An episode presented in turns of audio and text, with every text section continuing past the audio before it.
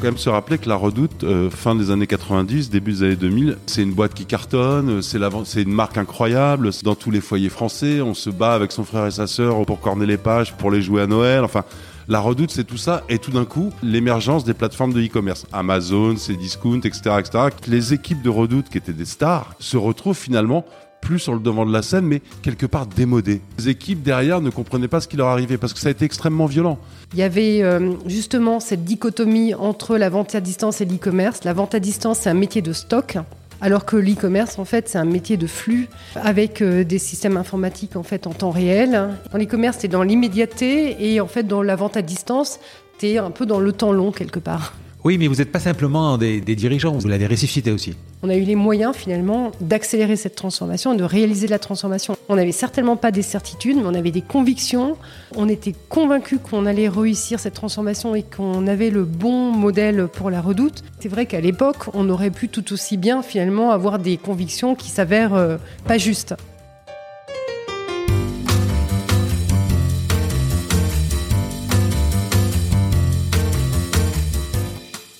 Vous écoutez La Combinaison, le podcast qui part à la rencontre de personnes exceptionnelles qui ont réussi dans leur domaine.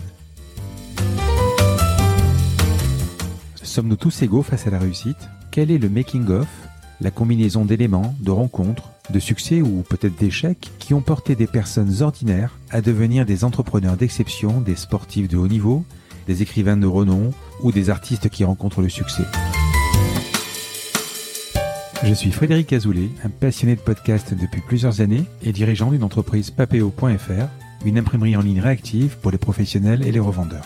D'ailleurs, si vous écoutez cet épisode jusqu'à la fin, je vous offre un code promo pour commander sur notre site. Ces parcours de vie me passionnent, me fascinent et je me suis toujours demandé ce qui faisait la réussite d'une personne. Je sillonne la France pour tenter de répondre à ces questions en rencontrant ces personnalités incroyables. Tous les 9 jours, je vous retrouve et je vous partage ces conversations passionnantes qui j'espère vous inspireront autant que moi. Bonne écoute.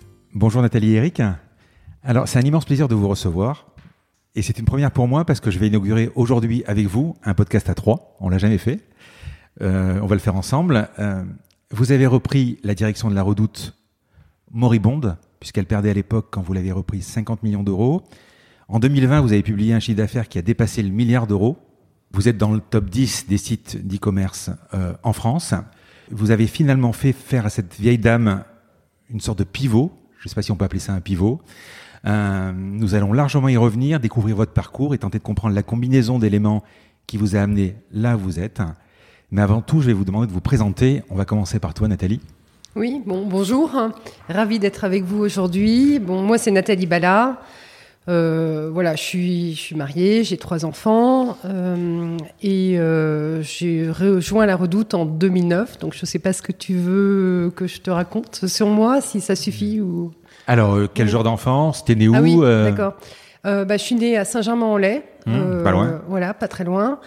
Euh, j'ai une enfance euh, hyper euh, géniale parce que mes parents, voilà, sont ma mère est allemande, mon père est hongrois. J'étais au lycée international.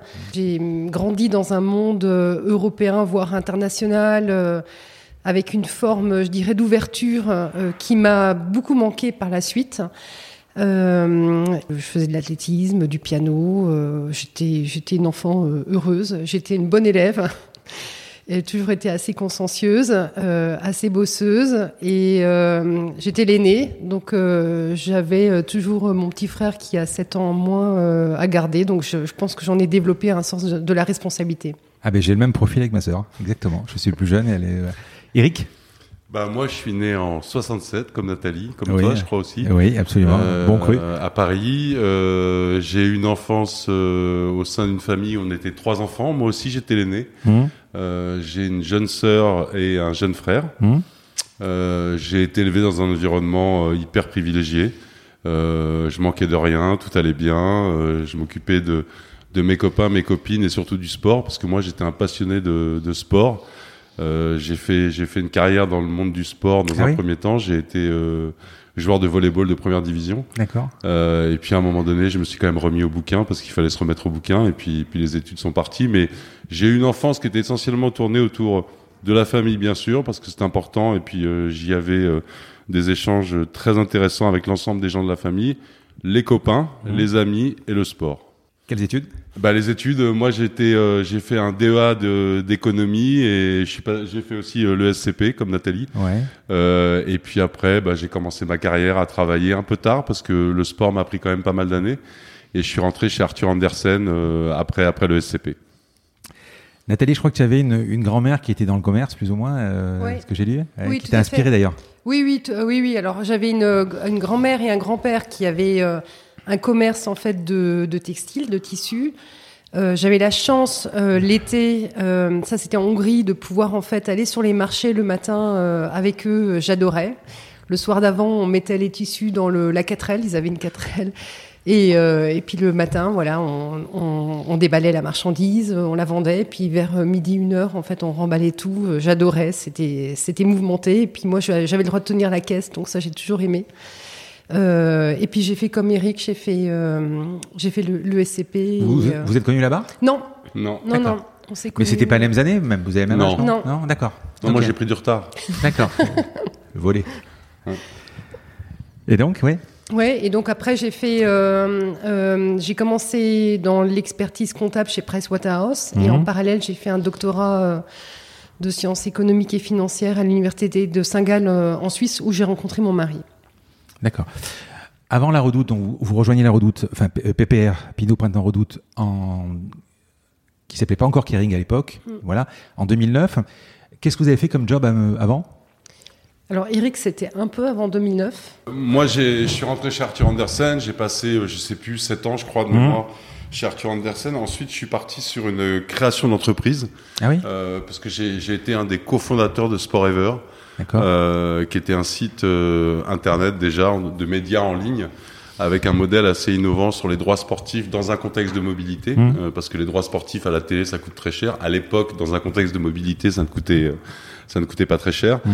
Et en l'occurrence, j'ai cofondé cette entreprise avec à l'époque Patrick Chen, oui, euh, ah oui. qui était un des présentateurs de, de Stade 2, présentateur du 20 Qu'on n'entend plus d'ailleurs, enfin on le voit plus, je sais plus. Je euh, sais pas, j'ai pas de nouvelles. ouais. Euh, ensuite, euh, je suis rentré chez PPR, effectivement. Ouais. Euh, je crois que c'était en, deux- en 98 ou 19. Et là, j'ai passé euh, 15 ans chez PPR, où, où j'ai adoré dans différentes positions. J'ai été euh, mon premier poste chez PPR, ça a été euh, à, la, à la stratégie euh, du groupe. Et ensuite, j'ai évolué dans différentes entités, euh, une entité africaine qui s'appelait, qui s'appelle toujours d'ailleurs CFAO. Mhm. Euh, ensuite, je suis parti aux États-Unis pour le pour le compte du groupe pendant cinq ans. Et ensuite, je suis revenu chez Red Cat, qui était à l'époque la maison mère de, de la Redoute. Ouais. Et ça, je suis revenu en 2008, je crois, de mémoire, euh, pour prendre euh, pour prendre le secrétariat général et la direction financière de l'ensemble du groupe Red Cat. Ok. Nathalie, tu, tu as, tu as bossé, je crois, euh, en Italie, il me semble. Alors, Ouais. euh, alors en Allemagne, Ouais. mais dans une entreprise qui s'appelait euh, Quell, qui Ouais. n'existe plus d'ailleurs. Ouais. et qui à l'époque avait une filiale en Italie, euh, mais qu'elle a décidé de fermer. Et c'est le premier job qu'on m'a confié. Et ça, je dirais que c'est une vraie leçon pour la vie, c'est euh, fermer la filiale italienne de Quell. Donc j'ai fait à fermer, fermer une bonnie, évidemment, donc c'est repayer tout le monde et euh, licencier, etc. Voilà, tout Ouais. à fait. Mmh. Euh, en fait, et, et déboucler finalement euh, les, les affaires. Et c'était hyper formateur parce que d'une part, euh, finalement, ça m'a fait comprendre euh, bah, toute la responsabilité qu'on avait quand on entreprenait et toute, euh, je dirais, la difficulté que ça représentait de fermer euh, une filiale. Donc, en l'occurrence, par la suite, j'ai toujours su, eu ça en tête et ça m'a toujours finalement guidé euh, dans mes choix et dans les priorités que j'ai pu me fixer. Parce que je voulais surtout pas, en fait, moi, devoir être responsable de la fermeture de quoi que ce soit que j'ai eu l'opportunité de diriger. Voilà. Fermer, ça veut dire, euh, tu avais la responsabilité de licencier aussi? Alors non, là il y avait un, il y avait un patron en fait euh, Ouais. opérationnel. Donc moi j'étais en fait euh, envoyée par, euh, par, euh, je dirais la centrale, Ouais. et j'étais euh, en charge d'accompagner le débouclage en fait des activités. Donc bien sûr j'ai assisté j'ai accompagné, mais c'est, euh, il y avait une personne en charge, un directeur général, euh, qui finalement en fait en gros euh, avait la responsabilité de, ça. Moi j'étais toute jeune, hein. j'avais fini mon doctorat. Je faisais un programme d'apprentissage high level en fait dans le groupe Quell. Et euh, la première mission qu'on m'a confiée un peu comme un consultant, euh, finalement, c'est d'accompagner le patron de la filiale pour l'aider à, à, gérer ce projet finalement de fermeture de, de sa filiale. Le fait d'avoir redressé le, la redoute, enfin, c'est peut-être un peu simpliste ce que je veux dire, est-ce que c'est quasiment l'inverse? Alors, c'est pas tout à fait l'inverse, mais en tout cas, ouais. j'avais ça en tête. C'est-à-dire ouais. que je savais ce que ça voulait dire fermer une entreprise. Mmh. Euh, la casse sociale que ça représente, euh, je dirais la perte d'énergie que ça représente et euh, les ressources aussi que ça coûte. Et ça, ça a toujours été dans toute ma carrière, euh, y compris quand on a repris avec Eric La Redoute, ça a toujours été présent. Et ça m'a toujours finalement euh, guidé dans, dans, les choix euh, qu'on a été amené à faire. Euh, sachant que ce que ça représentait finalement de devoir fermer euh, une entreprise. Mmh. Et c'est vraiment, c'était pas une partie de plaisir. Et en plus, c'est énormément de travail pour finalement une destruction de valeur maximale, quoi. Combien de salariés? Oh, il y avait, c'était une filiale qui n'était pas très très importante, mmh. mais il y avait quand même 40 salariés concernés. Mmh. Donc euh, voilà, c'est, c'est 40 personnes, 40 familles. bien sûr. Ouais. Alors, 2009, tu as rejoint PPR et toi, tu me disais un peu, un peu avant, c'est ça? Moi, c'était 98, 1998, je crois. D'accord. Tu as été recruté, donc tu as fait plusieurs postes. Et toi, Nathalie, donc tu es arrivée chez PPR, pourquoi? Euh, bah pour reprendre la redoute. Donc en fait, en gros, Direct. Euh, ouais, pour la petite histoire, euh, le, la deuxième personne que j'ai rencontrée chez PPR, c'est Eric. Oui. Euh, en fait, j'ai j'ai rencontré Jean-Michel Noir, qui à l'époque était le président de Red Cats. Mmh. Euh, et l'entretien s'est bien passé. Du coup, il m'a demandé si j'avais du temps. Euh, il a été voir Eric, pour, il lui a demandé s'il avait du temps aussi. Et du coup, en fait, euh, le deuxième entretien que j'ai eu pour finalement rejoindre l'entreprise en tant que, que PDG, c'était avec, avec Eric. Voilà. Et déjà à l'époque, j'avais apprécié en fait cette rencontre entre Quell et La Redoute, il, s'est passé quelque chose ou pas? Euh, Oui, j'ai rejoint euh, le quatrième euh, VADiste allemand qui s'appelle Klingel, hein, ouais. qui est un spécialiste en fait de la vente à distance. et j'ai travaillé donc quatre ans chez, chez Klingel avant de rejoindre en fait La Redoute en 2009. Ouais, donc c'est là le bagage parce que je, il faut que je comprenne bien comment oui. ça se fait que tu arrives dans un truc comme La Redoute. Enfin, c'est quand on rentre chez La Redoute. C'est quoi C'était une... Tu as été chassé ou tu as été euh... Non, alors c'était euh, moi je voulais arrêter la vente à distance. Ça faisait, ah oui. j'avais démarré ma carrière dans la vente à quoi J'avais fait de, trois ans chez Pricewaterhouse et ensuite j'avais démarré ma carrière en fait dans une entreprise, euh, je dirais de commerce dans le, la vente à distance et je voulais sortir de la vente à distance. Euh, je voulais aller dans le retail parce que mon, mon idée c'était que finalement le retail était beaucoup plus puissant le retail physique était beaucoup plus puissant que la vente à distance et que le retail avait besoin de se digitaliser. Donc je me disais, je, vais pouvoir jouer un rôle euh, dans le retail physique. Et euh, pour faire plaisir à, un chasseur de tête, en fait, j'ai rencontré Jean-Michel Noir. Et en fait, en gros, la rencontre euh, s'est super bien passée. La Redoute, c'est une marque euh, iconique. Euh, il y avait un super projet qui était finalement un projet entrepreneurial. Euh, ce qui m'a finalement fait revenir sur euh, ma volonté première, qui était de quitter la vente à distance. Je suis donc restée euh, dans la vente à distance, mais avec, je dirais, le, la perspective d'une aventure entrepreneuriale. Donc tu arrives directement en 2009 PDG. Et, et toi, Eric? Alors moi j'étais secrétaire. Cette, cette période-là, ça, oui. Alors bah, comme l'a dit Nathalie, en fait on s'est rencontrés euh, à l'époque. Il y avait donc euh, la maison mère de la Redoute qui était Red Cats, qui ouais. faisait en fait l'intermédiaire entre la Redoute et PPR. Il y avait une holding intermédiaire et Red Cats en fait s'occupait de, de la Redoute, mais aussi de marques comme Verbaudet, Cyrillus. Ah oui. On avait un portefeuille de marques aussi dans les pays nordiques à travers les marques Hellos et Yotex. On avait euh, 2 milliards d'activités aux États-Unis. On avait voilà donc c'est une boîte américaine? Non, c'était une boîte française. Red Cats, en ah fait, oui, c'était la maison mère de l'ensemble des activités de vente à distance du groupe Pinot Printemps Redoute. D'accord. Donc c'était en fait une division du groupe Pinot Printemps Redoute, comme l'était à l'époque Conforama, la Fnac, etc. Red Cats, c'est la, le, la, contraction entre Redoute catalogue. Red ah oui. Cats. Voilà. voilà. Faux amis, ouais. Et voilà, euh, ou chat rouge, certains disent quand oui. ils veulent traduire, mais bon, ça n'a pas trop de. Nom de code, ouais. Et donc moi j'étais donc euh, j'avais été nommé euh, secrétaire général et directeur financier du groupe euh, et, et, en l'occurrence euh, j'ai rencontré Nathalie euh, en 2009 mmh. pour le poste de la redoute parce que avec Jean-Michel quand on est Jean-Michel Noir quand on est arrivé tous les deux à la tête du groupe Red Cats bah, on a voulu tout de suite mettre en place des hommes et des femmes qui permettent de nous suivre par rapport à la transformation qu'on avait en tête et validée aussi par par le groupe PPR. Donc on s'est mis à recruter différentes personnes et Nathalie faisait partie des personnes qu'on a recrutées à ce moment-là. Et en l'occurrence, euh, moi ensuite, au sein du groupe, bah, j'étais en charge de toute euh, la partie bah, secrétaire général et, et, financière de l'ensemble du groupe, en lien avec l'actionnaire euh, à l'époque, Pinot Printemps Redoute. Dans ce genre de grosse boîte, pourquoi on va chercher, et ça c'est fréquent, hein, pourquoi on va chercher un PDG à l'extérieur et pourquoi on a, qui ne connaît pas forcément, même s'il y a eu un, un bagage dans la vente à distance, pourquoi on ne fait pas de la promotion interne? Alors, il y a déjà quand quand, quand bah, pourquoi tu n'as pas été toi par exemple ouais, PDG ouais, Non, non, parce que quand Jean-Michel Noir et moi-même nous avons été nommés tous les deux par euh, François-Henri Pinault, parce mmh. que ça s'est passé comme ça. En l'occurrence, on, on, a on a travaillé avec François-Henri Pinault et ses équipes pour déterminer une vision pour l'ensemble du métier de la vente à distance. Parce que le paradoxe de ce métier, c'est que finalement, on se dit, mais la vente à distance, c'était les prémices du e-commerce et donc des plateformes de e-commerce. Il s'avère que quand on regarde aujourd'hui, il n'y a pas beaucoup d'acteurs de l'ancienne vente à distance qui sont aujourd'hui des acteurs majeurs du e-commerce. Il y en a très peu, hmm. y compris en, en, dehors des frontières françaises. C'est-à-dire que vous regardez dans le monde, l'évolution des acteurs de la vente à distance vers le e-commerce, il y en a très peu qui ont réussi. Ce qui est pas normal, ce qui est bizarre. non, ce qui est paradoxal. Ce qui est paradoxal, paradoxal vu ouais. de l'extérieur. Ouais, ouais. Euh, parce qu'on le verra peut-être après, mais c'est absolument pas les mêmes métiers. Et ça veut dire que les process sont différents, la manière d'interagir avec les clients sont différents, etc., etc. La gestion des stocks, on est quand même des distributeurs, est aussi très différente. Et en l'occurrence, on avait défini avec, avec François-Henri Pinault et ses équipes la stratégie pour le groupe à, à, à 4-5. Et on pensait qu'effectivement, il fallait être en rupture par rapport à ce métier du catalogue. Parce que le métier du catalogue, la Redoute, vous savez, c'était euh, c'est mythique quand même. Le catalogue de la Redoute, c'était euh, deux fois par an, 1200 pages, collection printemps-été, collection automne-hiver. Et en l'occurrence, on savait que ce modèle allait dans le mur on était en décroissance depuis plusieurs années, c'est-à-dire qu'on faisait du moins sur du moins sur du moins sur du moins, et ça pendant plusieurs années. Et donc on était vraiment en train de se dire, mais comment fait-on pour réinventer le modèle? Et à ce moment-là, on pensait qu'il fallait apporter des énergies nouvelles.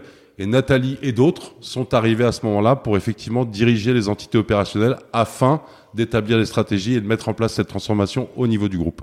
On, va le voir plus tard quand vous allez faire vos actions pour vraiment reprendre et, et inverser la courbe. Quand tu arrives dans, dans, à la redoute, de l'extérieur comme ça, tu as, tu as, tu as quand même ta legacy. Oui. Euh, ta légitimité, enfin, je veux dire, tu, tu, tu es écouté, euh, tu donnes des bonnes idées, on te dit pas non, mais voilà, ouais. Non, non, en fait, on me dit beaucoup, euh, ça on a déjà essayé, ça mmh. n'a pas marché. Ça, c'est, je pense que c'est la phrase la plus fréquente que j'ai entendue. Euh, et euh, je dirais, quand je suis arrivée, j'ai compris une partie des problèmes, mais j'ai pas compris la, l'ampleur de la problématique et de l'enjeu de transformation. Donc la première année, on a mis en place des choses euh, qui ont très très vite fonctionné.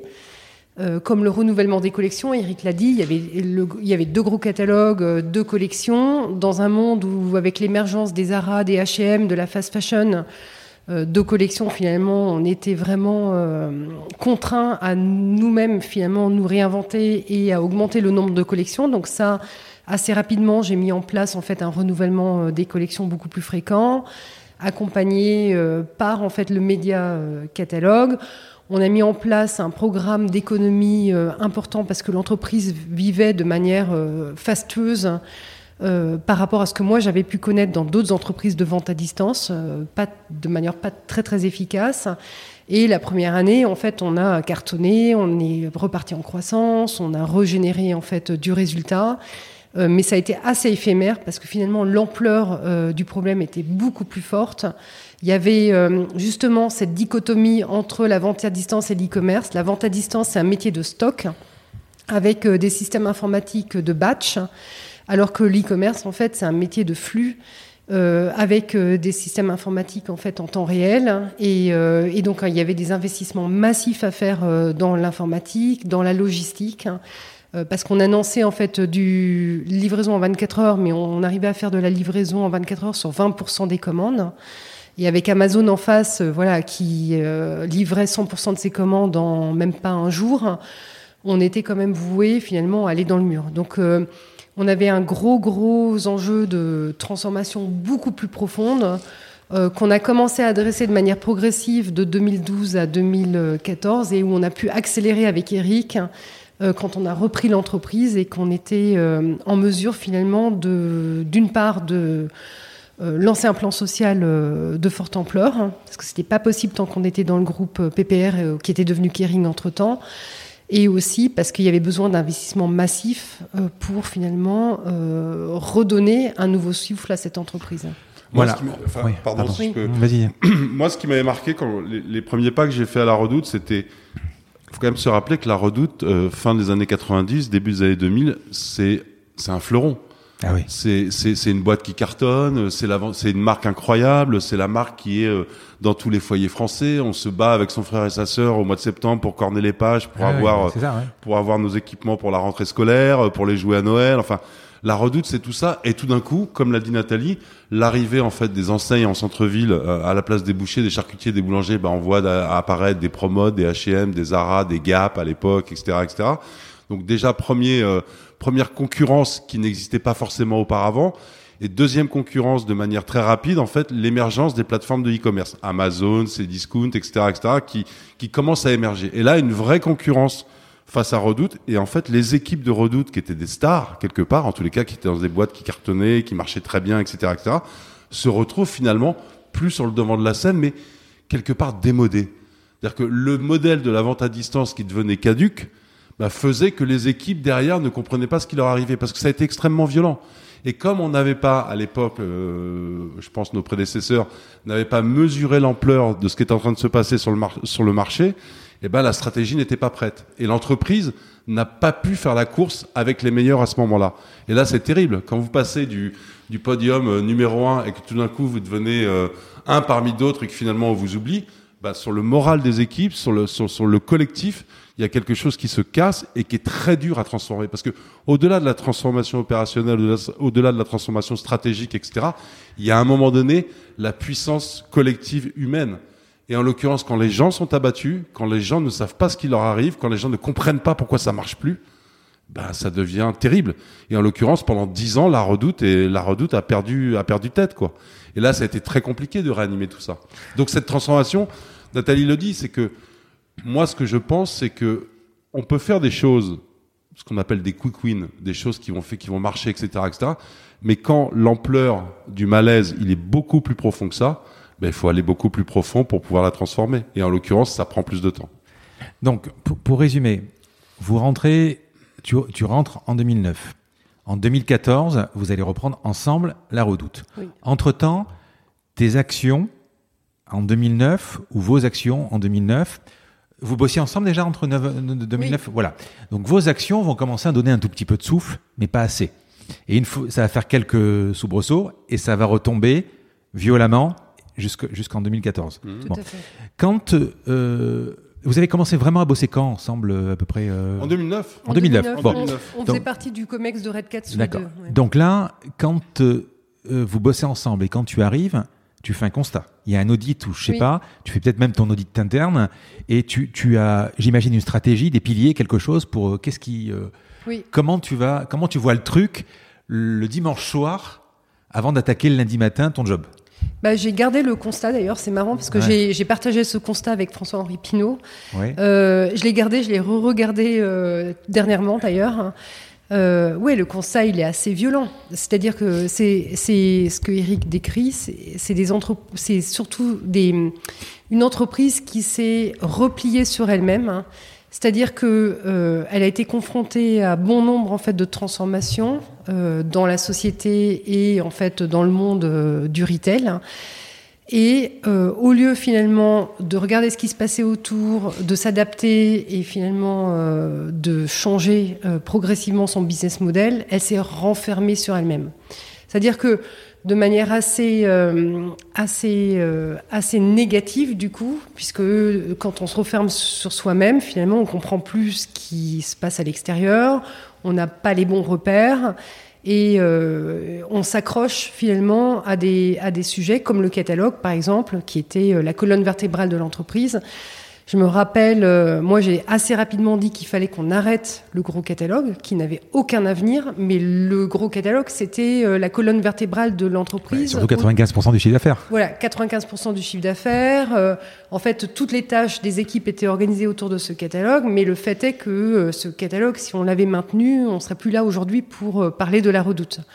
Euh, donc ça, ça a été comment finalement on arrête ce gros catalogue et comment on arrête ce gros catalogue euh, malgré finalement toutes les résistances possibles et imaginables, parce que financièrement, ce catalogue, il représentait quand même une grande partie de la marge, ou tout au moins, on se donne, on a eu l'impression que ça représentait... Combien d'exemplaires, tu te souviens? C'était euh, jusqu'à 10 millions d'exemplaires. Tu te souviens de, de la facture d'imprimeur, non? Ah ouais, c'était... Bah, en fait, en gros, c'est simple. on avait des investissements commerciaux démentiels et dont 70% euh, qui étaient en fait euh, en papier, c'est-à-dire c'était des catalogues. C'est euh, et aujourd'hui en fait on a réduit ces investissements commerciaux de par deux.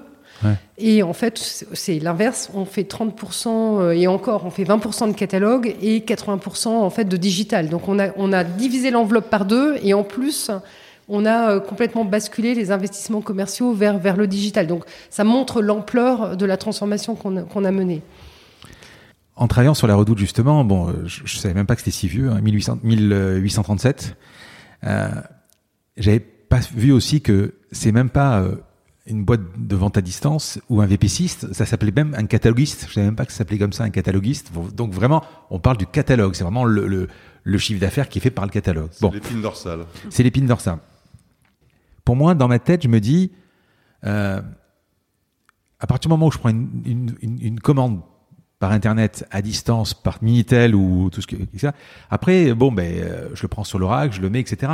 Et tu dis à un moment, euh, c'est différent l'internet de la vente à distance. En quoi c'est différent? Parce qu'à l'époque, elle se prenait comment les, les, commandes? Par, par quoi? Par téléphone? Et par courrier par courrier. Par courrier aussi? C'est ça la différence.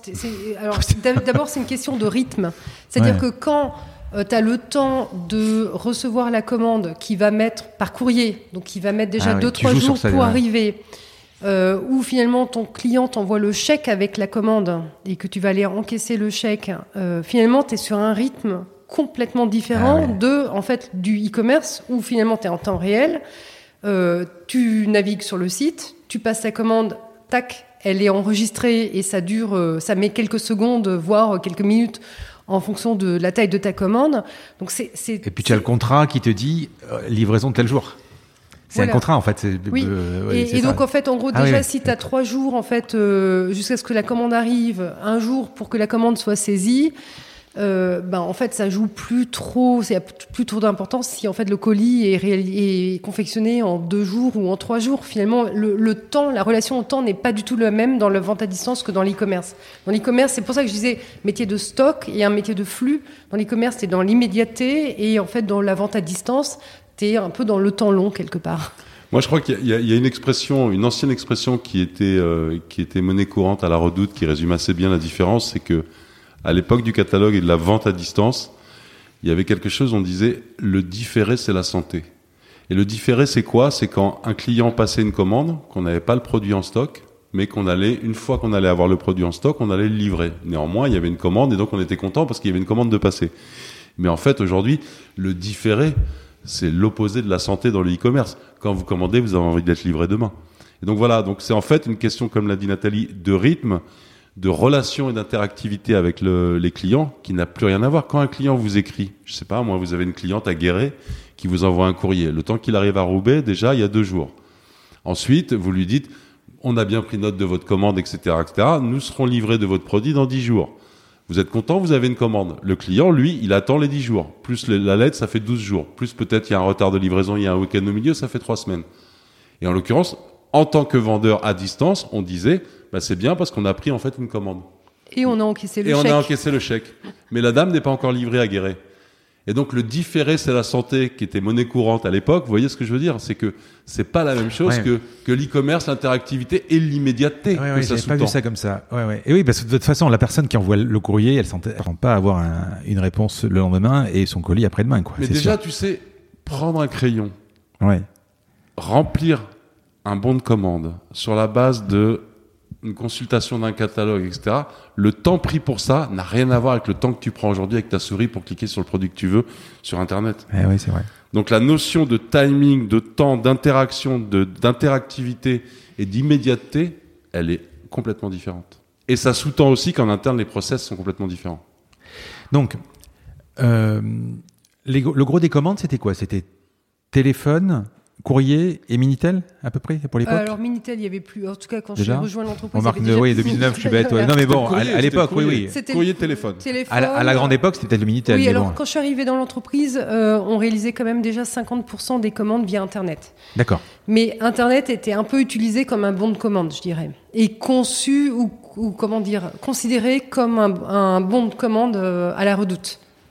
Euh, Donc en fait encore euh, à la manière euh, VAD et pas en fait e-commerce. Euh, une petite anecdote, en fait quand je suis arrivée dans l'entreprise, les clients qui payaient par carte de crédit, quand ils renvoyaient un article, on les remboursait pas sur leur carte de crédit, on savait pas faire, hein, on les remboursait par chèque. Ah oui. C'est-à-dire qu'en fait, tu avais commandé euh, via Internet, donc finalement, tu recherchais quand même la simplicité, la rapidité de l'Internet, et la redoute te renvoyait un chèque. euh, donc déjà, le, ça prenait du temps pour euh, te rembourser, et en plus, tu devais aller à ta banque pour encaisser le chèque. Donc euh, en termes de service client, à l'ère de l'Internet, euh, voilà, on avait quand même Enfin, un petit décalage. Alors, il y a l'inter- on, va, on, on parlera évidemment d'Amazon, mais euh, alors, tu vois, encore aujourd'hui, hein, tu, tu, euh, tu- vous devez acheter peut-être chez Amazon aussi. Tu, tu, tu déposes. Ouais, Moi, je peux le dire, non. c'est vrai? Non, C'est jamais. Bien. Tu vas déposer ton colis à la poste. La, la, la postière scanne ton colis, tu es remboursé. Tu prends le cas de vente privée. Mhm. Je, je sais même pas par comment ça fonctionne. Enfin, ça fonctionne très bien les ventes privées parce que c'est quand même euh, une grosse boîte, quoi. Mais tu vois, c'est encore. euh, je me dis, euh, tu es remboursé 15 jours après. Euh, c'est bizarre quand même. À cette, tu, tu, tu reçois ta commande d'ailleurs. C'est quand même bizarre. Là, là aussi, tu reçois ta commande 15 jours après. Il n'y a pas cette immédiateté. Je sais pas pourquoi. Peut-être parce que tu as l'impression d'être dans les soldes. Alors, Euh, vente privée, c'est un modèle différent. Ouais, c'est différent, C'est ouais, un ouais. modèle, en fait, où euh, l'immédiateté, en tous les cas, dans la livraison, n'est pas la même. Parce que là, c'est vraiment un modèle de, euh, bah, de vente privée. C'est-à-dire que on achète et on est livré. On achète des marques essentiellement. Et on est livré euh, 15 jours, 3 semaines, un mois Hmm. après en fonction de l'entrée en stock de ces marques-là, etc. Donc le modèle est différent. Mais nous, les e-retailers classiques, etc., nous, on joue pas là-dessus. Nous, nous, nous, quand un client passe une commande, on veut le livrer euh, le plus vite possible. Et le client attend ça de nous également. Euh, pour l'époque, après on va parler à la reprise de 2014, on va, on va avancer. Euh, vous receviez une commande, c'était quoi? C'était un rack, euh, un opérateur va rechercher le produit, le met euh, dans le carton, scotch, met l'étiquette, etc. Ou il y a quand même quelque chose d'automatique Euh, déjà? Non, c'était un peu plus sophistiqué que ça. Ouais. Mais euh, quand même, c'était, il y avait des, hum, voilà, des, des, des gens qui étaient au ce qu'on appelait le picking, Mhm. et donc en fait qui parcouraient avec un chariot les couloirs hein, et qui allaient chercher les articles de la commande. Alors ça réparti sur plusieurs étages, et donc il y avait un système d'automatisation qui triait ensuite euh, les articles qui arrivaient des différents étages pour que ça aboutisse en fait dans la commande finale du, cli- du client. Donc il y avait un système d'automatisation qui avait été conçu dans les années 70, qui à l'époque était révolution- révolutionnaire, mais qui finalement euh, dans les années 2000 était euh, juste euh, complètement chronophage et, et, et has-been. Et d'ailleurs, petite anecdote, quand je suis arrivée à la Redoute, donc j'ai été euh, bien sûr évidemment tout de suite visiter euh, ce site logistique. Le patron du site logistique m'a présenté ça comme le site logistique le plus moderne d'Europe. Et moi, j'avais vu les sites logistiques les plus modernes d'Europe qui avaient été construits à Leipzig, en Allemagne, par les plus grands de la vente à distance. Et en fait, euh, j'ai failli ressortir en, hurlant parce que finalement, ils se rendaient même pas compte que certes, dans les années 70, c'était le plus moderne d'Europe, mais que là, on était complètement à l'ouest et que jamais on arriverait à livrer les clients le jour même avec le système logistique qu'on avait. Combien de commandes à peu- à peu près par jour à l'époque? Vous vous souvenez? C'était Euh. pas, c'était pas régulier les commandes. Même aujourd'hui, il y a, il y a des Que- moments forts, il y a des moments euh, faibles. Ça dépend vraiment des journées, quoi. On peut pas dire euh, régulièrement, on a un socle de, je dis une bêtise, euh, 80 000 commandes par jour. Euh, non, ça dépend des saisons, ça dépend des moments de l'année, ça dépend des jours de la semaine, ça dépend, voilà. Il n'y a pas une régularité du nombre de commandes euh, qui s'inscrit. Ça dépend vraiment. Enfin, des- de toute façon, euh, sur un site d'e-commerce, tu fais 3000 commandes, tu peux peut-être le gérer. 80 000 à un moment, si tu n'es pas automatisé de A à Z, ça, ça, ça- tu peux, c'est pas possible. Ça fonctionne pas, quoi. Oui, alors euh, Ouais. on avait, bah, par exemple, les, les journées de solde, la première journée de solde, par exemple, on faisait autour de 200 000 commandes. hein. Ah oui. À l'époque, Euh, à l'époque. À hein l'époque, à Oui, l'époque. c'est beaucoup et, déjà, quoi. euh, et du coup, en fait, euh, ben voilà, c'est comme on était dans une autre gestion euh, du temps. bah, finalement, les 24 heures, tu pouvais oublier. Quoi. Le client, il mettait une semaine, voire 10 jours à recevoir son colis. certes, le site était semi-automatisé, je dirais. Euh, mais faire 200 000 commandes, en fait, euh, avec le système qu'on avait informatique et euh, le système logistique qu'on avait, c'était impossible de livrer le jour même. Là, aujourd'hui, en solde, on livre en 24 heures. Combien de commandes aujourd'hui sur une journée Alors, de solde, les soldes actuellement, quoi, ça n'a plus le même poids parce que as, entre-temps, tu as le Black Friday, voire les ventes privées. Mais voilà, on fait autour de 150 000 commandes le premier jour des soldes. on va avancer sur 2014, mais entre 2009 et 2014, donc vous mettez toute votre énergie et vous n'arrivez pas à inverser la machine. Vous avez, vous êtes dans le, vous êtes dans l'échec. Vous êtes en train de vous dire, on est en train de se planter. Et euh... alors c'était différent parce que 2009 à 2014, euh, comme l'a dit Nathalie, Nathalie, euh, elle a pris des premières mesures qui ont été importantes, significatives et qui ont fait qu'on est reparti sur, euh, en tous les cas, 2009-2010, on est reparti sur sur un mouvement positif. On sait après, on est retombé, etc. Mais on avait appris des choses. Et surtout, c'était un moment où on, on, se disait que de toute façon, on avait, on savait ce qu'il fallait faire en partie. On ne sait pas si ça va réussir, mais on savait ce qu'il fallait faire en partie. Et il y avait un certain nombre de choses qui étaient quand même très compliquées à mettre en place. On y reviendra peut-être, mais notamment le plan social qu'on a mis en place dès 2014. C'est-à-dire que je pense que les, les, principaux éléments de ce qu'il fallait faire, euh, alors c'est facile de dire ça après, mais on les partageait, on les avait en tête. Après, les moments où on pouvait les faire, bah, c'était ça qu'il fallait qu'on trouve essentiellement.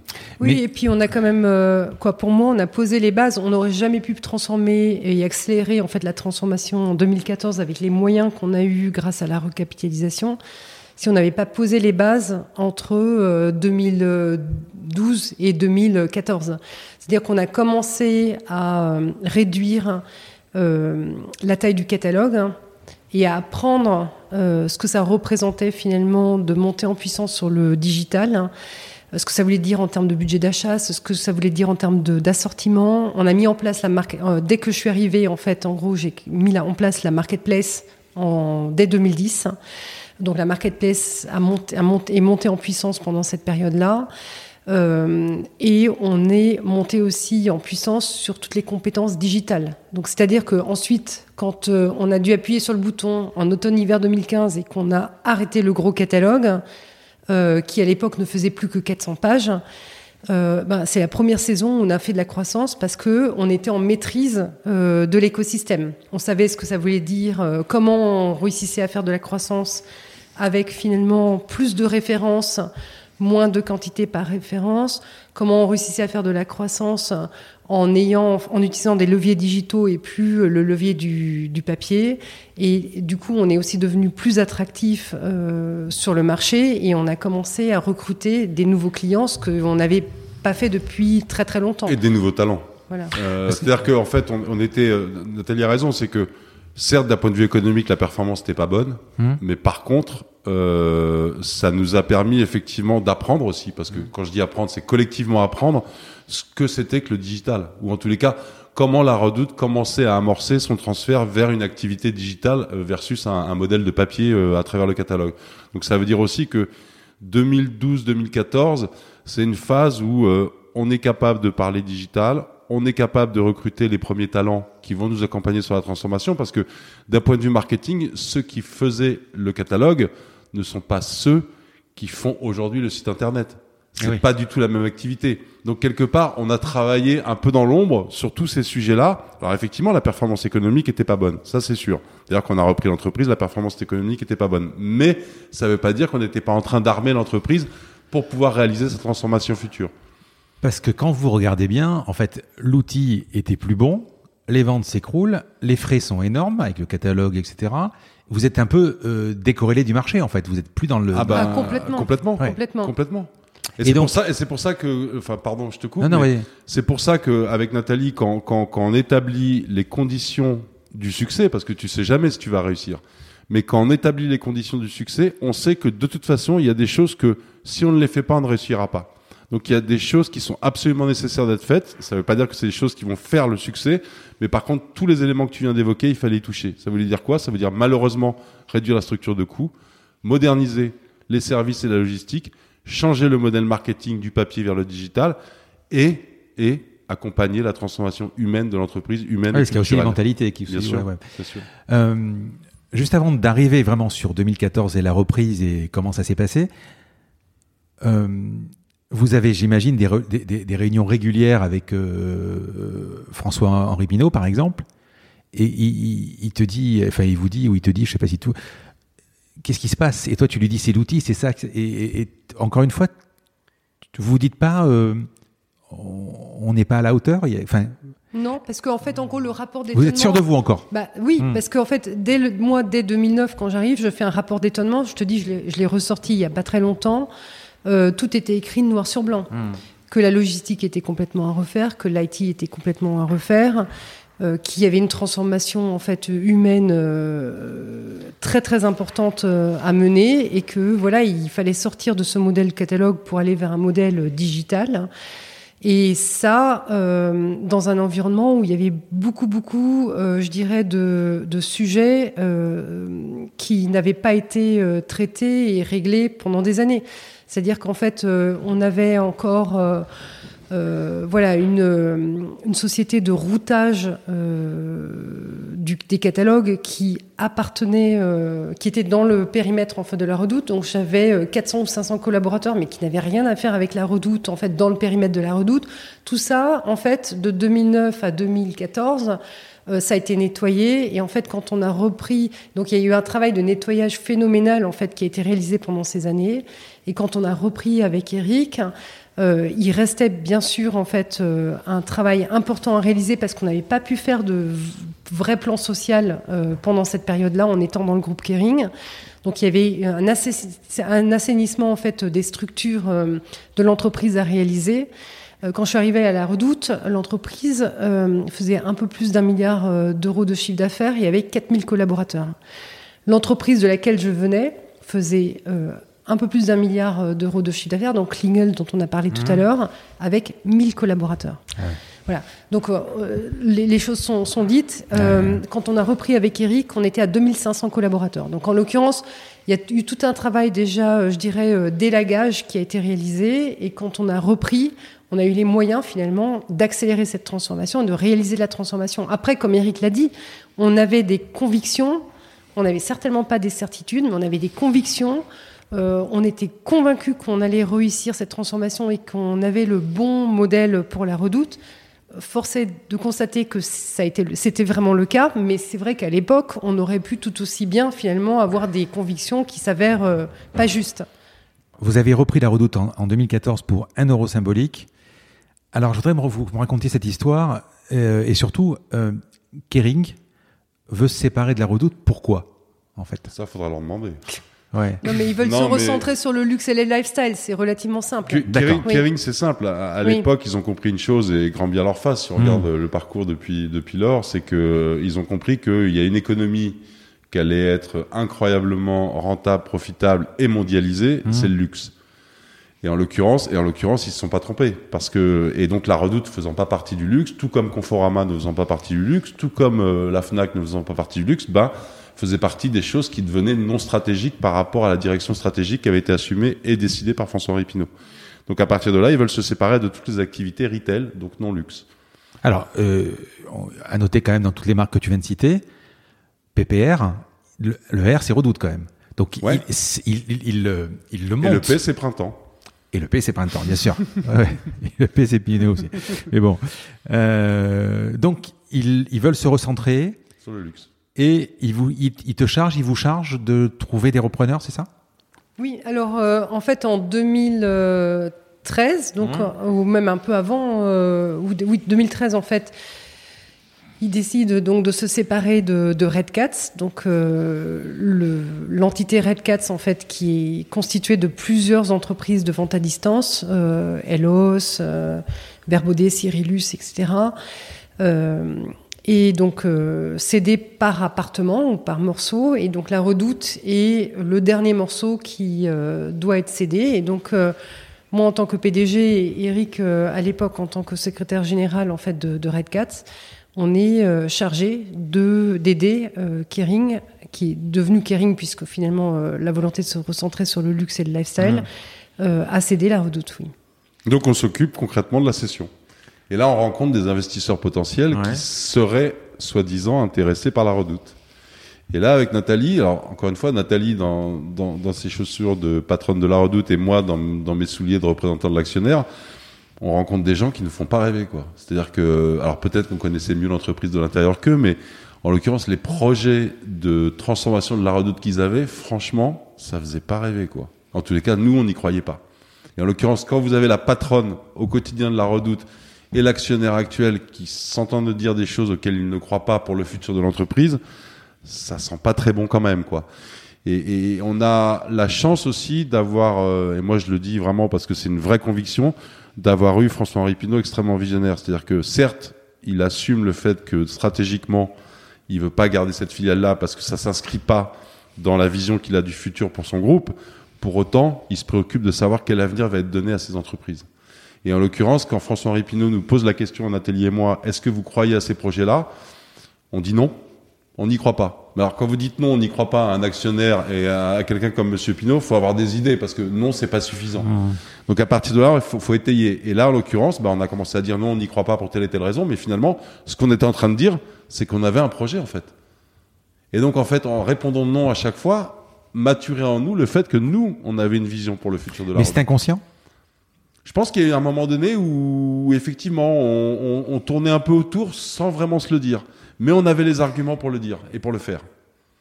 Et de vous deux, euh, qui a téléphoné ou a vu l'autre pour dire, écoute, et si c'était nous? Alors, enfin, il y a une partie qui restera entre, entre Nathalie et moi parce que c'est très intime, euh, professionnellement, j'entends. Euh, parce que nous, en fait, Nathalie, Nathalie avait une vision opérationnel, concrète de ce qu'il fallait faire. Moi, c'est vrai, de par mon rôle, j'étais plus en lien avec l'actionnaire par rapport au futur de l'entreprise, etc., etc. Après, nous deux, on s'est entendu sur un projet, et surtout, et le plus important de tout ça, c'est que nous deux, on s'est entendu sur, on va travailler ensemble au quotidien. Hmm. Parce qu'auparavant, on travaillait ensemble, mais est-ce qu'on est en mesure, tous les jours, de faire un truc à deux? Parce que vous savez, souvent, le pouvoir, c'est dur à partager. Hein. Et puis c'était c'était pas n'importe quel projet, c'est-à-dire qu'en fait en gros on reprenait une entreprise qui était donnée pour morte et donc en fait c'était se battre euh, pour la survie de cette entreprise et ce à deux. Donc c'était une décision où finalement on n'allait pas partir comme ça euh, la fleur au fusil. Euh, il fallait qu'on soit certain que nous deux on partageait les mêmes valeurs, les mêmes convictions. C'est ça qui était le plus important. C'est ça qui était c'est-à-dire que quand, Nathalie et moi on se dit euh, on y va à deux, déjà un, le constat qu'on faisait tous les deux, c'est que c'est plus facile d'y aller à deux que tout seul. Vu l'état de la boîte, vu ce qu'on a à faire, vu, vu, vu, vu, etc., etc., on sera pas, on sera pas trop de deux. Ça, on le partageait. C'est-à-dire qu'il n'y avait pas de problème par rapport à ça. Ensuite, c'est de se dire, mais finalement, euh, comment on va s'organiser, comment on va se supporter, comment on va faire que les décisions vont être prises et que la fumée blanche va sortir, etc. Parce que ça, tu sais pas. Tu démarres ton aventure, tu te dis, euh, c'est comme un mariage tu démarres, tu te dis, bah voilà, on s'aimera toute la vie. Sauf qu'il y a 50% de divorce aujourd'hui. Et en l'occurrence, quand nous on se lance dans l'aventure, on veut être certain avec Nathalie qu'on est capable de fonctionner à deux. Mais quand vous avez cette idée de reprendre, vous continuez à recevoir d'autres offres?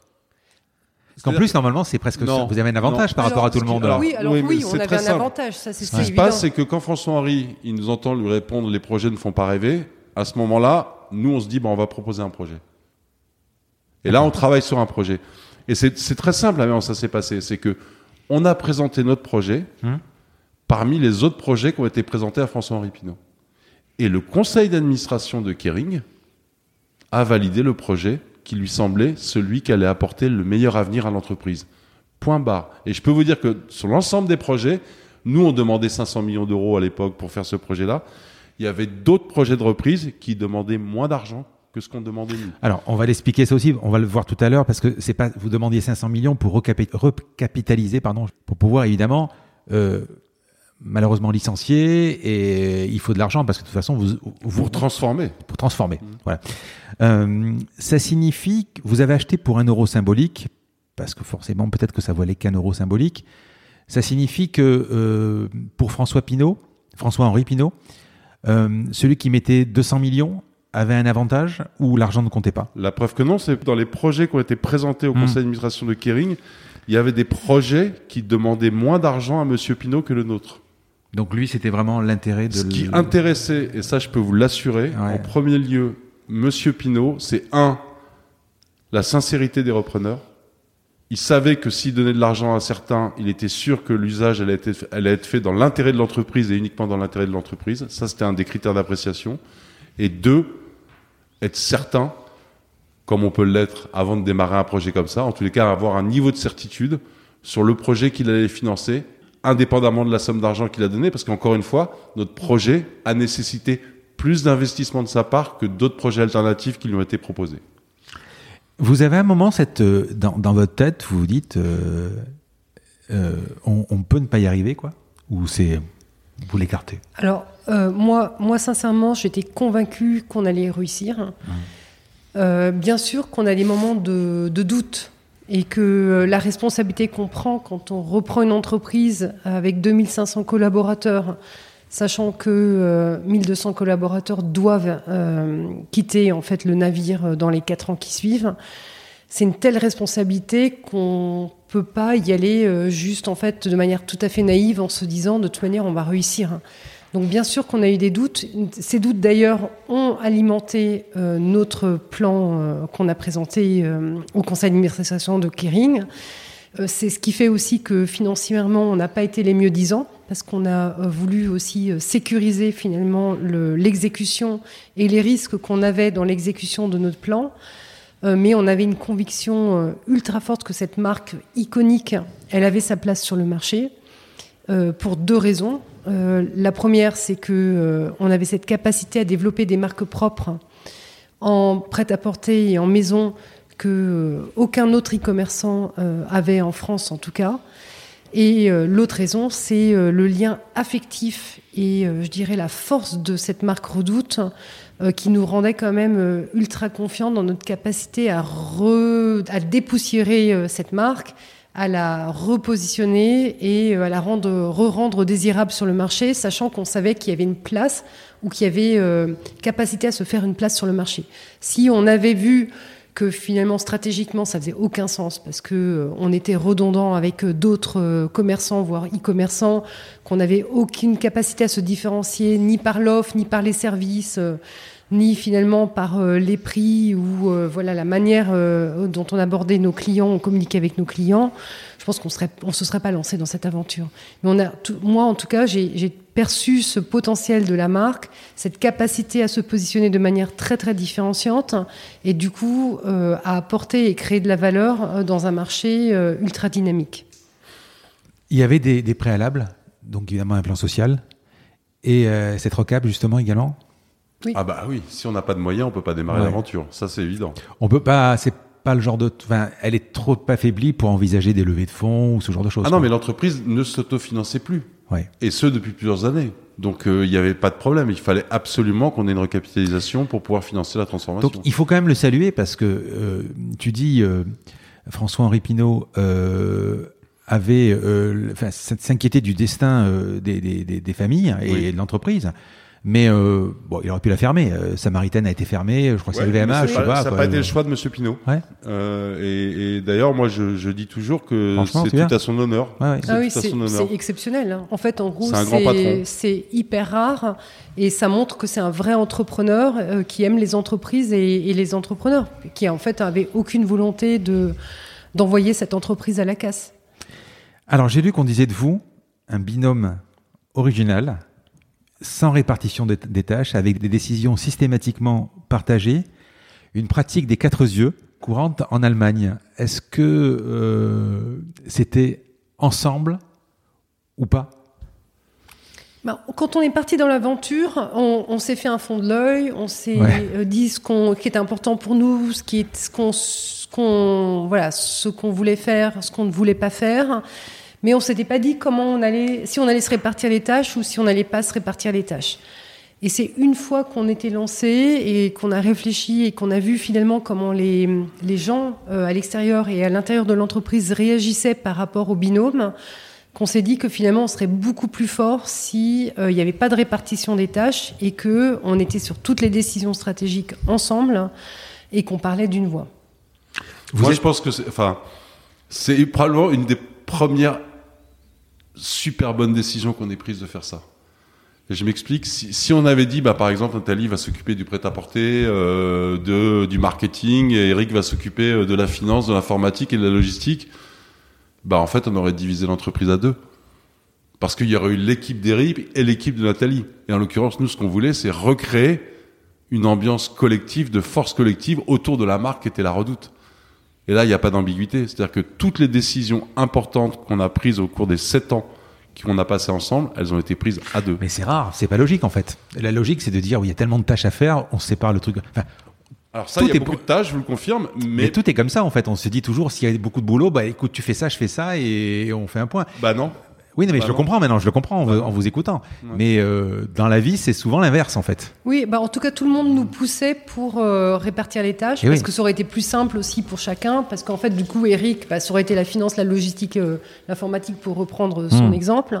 Et moi, ça aurait été euh, le marketing, le prêt-à-porter, l'e-commerce et je sais pas quoi. Euh, ça aurait été beaucoup plus simple pour tout le monde, a priori. Mais au final, euh, notre aventure, c'est une aventure collective. Et la, raison pour laquelle on a réussi, c'est qu'on a réussi à embarquer l'ensemble des équipes, à euh, donner, je dirais, le cap et à donner du sens à ce qu'on faisait ensemble. Et finalement, notre capacité à, euh, je dirais, à piloter l'entreprise à deux, donc à se remettre en question, parce que moi j'étais patronne toute seule euh, de l'entreprise, euh, c'était pas simple de faire de la place pour Eric. Et Eric, c'était pas simple pour lui parce qu'il a dû se faire sa place dans un comité de direction qui était déjà formé et finalement qui n'était pas habitué à être piloté par une tête, une tête, une double tête. Euh, mais, mais, Double tête, j'aime bien l'expression. mais, mais en fait, en gros, euh, force est de constater que, en plus, on n'a pas du tout été plus lent ou moins rapide, au contraire, parce qu'à chaque coup qu'on prenait une décision, elle avait été euh, secouée dans tous les sens et elle était vraiment robuste et, euh, et juste. Je vois pas comment aujourd'hui on peut dire qu'on est plus intelligent tout seul, quoi. On est plutôt plus intelligent à deux, à trois que tout seul, non? C'est pas. Non, non. Alors, c'est pas ce que je veux dire. Ce que je veux dire, c'est quand tu as beaucoup de tâches, quand tu as beaucoup de travail. Tu vois, quand on est, je sais pas, à la maison et tu reçois du monde, tu dis ta femme, ah, bon, moi, allez, je vais t'aider, je mets, je mets la table. Vous n'allez pas mettre un, un met le sel, l'autre met le poivre, et puis vous touillez ensemble, etc. Mais attention, Avec tout le respect que j'ai pour euh, ton foyer et tes dîners du Ouais. samedi soir. Ma femme est restauratrice, alors je le fais pas. Mettre Donc, euh, la table n'est pas un élément hyper stratégique. Nous, on parle de l'avenir de 4000 familles, quand même. bien sûr. ce que je veux dire? Non, mais bien sûr. Je, je, je- faut quand même mesurer les. Non, mais l'exemple, euh, voilà. Mais, mais euh, je comprends totalement. Et la preuve, c'est que le- vous, vous avez prouvé que c'était. Je suis juste en train d'imaginer si c'était moi qui avais repris la redoute. Ah. Voilà, si c'était moi qui avais repris la redoute, la tâche est tellement immense. Je me suis dit, je me serais dit effectivement, eh, bon, écoute, toi, tu t'occupes de l'informatique, toi, tu t'occupes du, du- de la VPC, etc. Et là, de toute façon, le résultat, il est. Donc, c'est pas, il y a rien à, Après, à démontrer puisque c'est démontré déjà. beaucoup d'humilité Mm. par rapport à cela. Il y a peut-être pas qu'un seul moyen de Ouais, réussir. C'est-à-dire que chacun a sa trajectoire. Bien sûr. Mais en l'occurrence, Nathalie et moi, on a décidé de faire ça. Ça a marché, tant mieux. Mais peut-être qu'il y avait un autre chemin aussi. On va parler de la roadmap. Euh, donc évidemment, la redoute, c'est, on le sait tous, euh, un passé, une histoire, des process, euh, des choses que vous allez devoir jeter, ce qui est pas bon, améliorer ce qui est bon. Vous identifiez très rapidement les leviers court terme, ce qui va marcher tout de suite. Donc, j'imagine que le catalogue, c'est sûr que quand tu, euh, ce sont des risques, mais quand tu l'arrêtes, c'est énormément d'argent d'économiser. Euh, c'est quoi ces leviers? Bon, on Ah. avait... oh, vas-y, vas-y. Pardon. Déjà, je pense qu'on s'est pas trompé, et ça, c'est peut-être la connaissance qu'on avait de l'entreprise sur les éléments d'actifs. Hmm. Alors qu'il fallait euh, transformer, moderniser, dépoussiérer, etc. Je pense que la marque, le travail sur la marque, c'est c'est- c'est- cette marque qui est finalement le quotidien des familles, la redoute, etc., etc. Et on le verra, il y a des éléments qu'on a actualisés, mais qui, des- déjà présents il y, a, il y a 30 ou 40 ans. On les a rendus au goût du jour, mais pour autant, la marque était remplie du lien, de la proximité, de l'humilité, de l'empathie, de l'accessibilité. Tout ça, c'est des choses qui étaient vraies il y a 40 ans et qui sont encore vraies aujourd'hui. Ça, c'est le premier élément. Après, de manière tout à fait honnête et contributive, il y avait déjà un périmètre international qui était rentable. C'est-à-dire que la redoute à l'international gagnait de l'argent. Qu'est-ce que tu appelles international bah, les, les, pays à l'international. Les, oui, mais lesquels, par exemple? La Russie. Ah oui? Euh, La Russie, le Portugal, l'Espagne, la Suisse, la Belgique. Ah oui. Euh, L'Angleterre. Sous la marque La Redoute? Sous, Bien sûr. On, est, on faisait, on faisait déjà une partie de notre chiffre d'affaires international et tout ce périmètre-là gagnait de l'argent et était en croissance. Donc le moteur qui était la France, c'est là où il fallait transformer.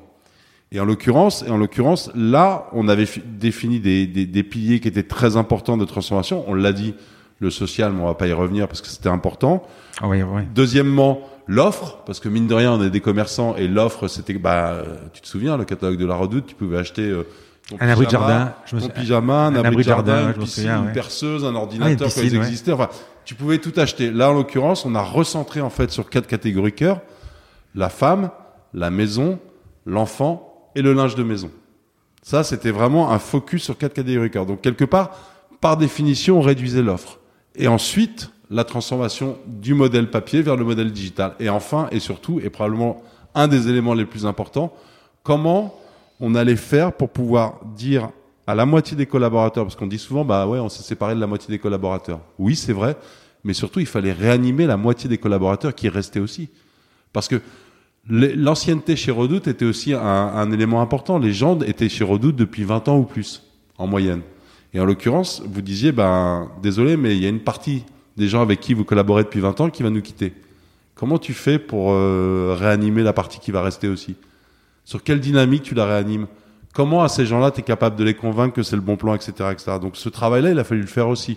Et en l'occurrence, je pense que ce sujet-là est un sujet dont on parle moins parce que c'est pas visible et c'est quelque chose d'immatériel. On travaille sur l'humain, etc.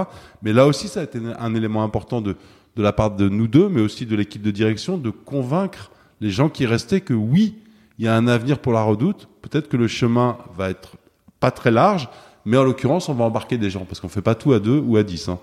Il faut du monde pour le faire. Et en l'occurrence, c'est ce qu'on a fait aussi. Les premières semaines, les premiers mois, on a énormément communiqué en interne au sein de l'entreprise pour pouvoir redonner un coin de ciel bleu aux gens qui allaient rester en leur disant la trajectoire c'est celle-là et voilà pourquoi on y croit. On a fait plus de 200 animations avec des groupes de personnes pour mobiliser les gens et expliquer ce qu'on allait faire.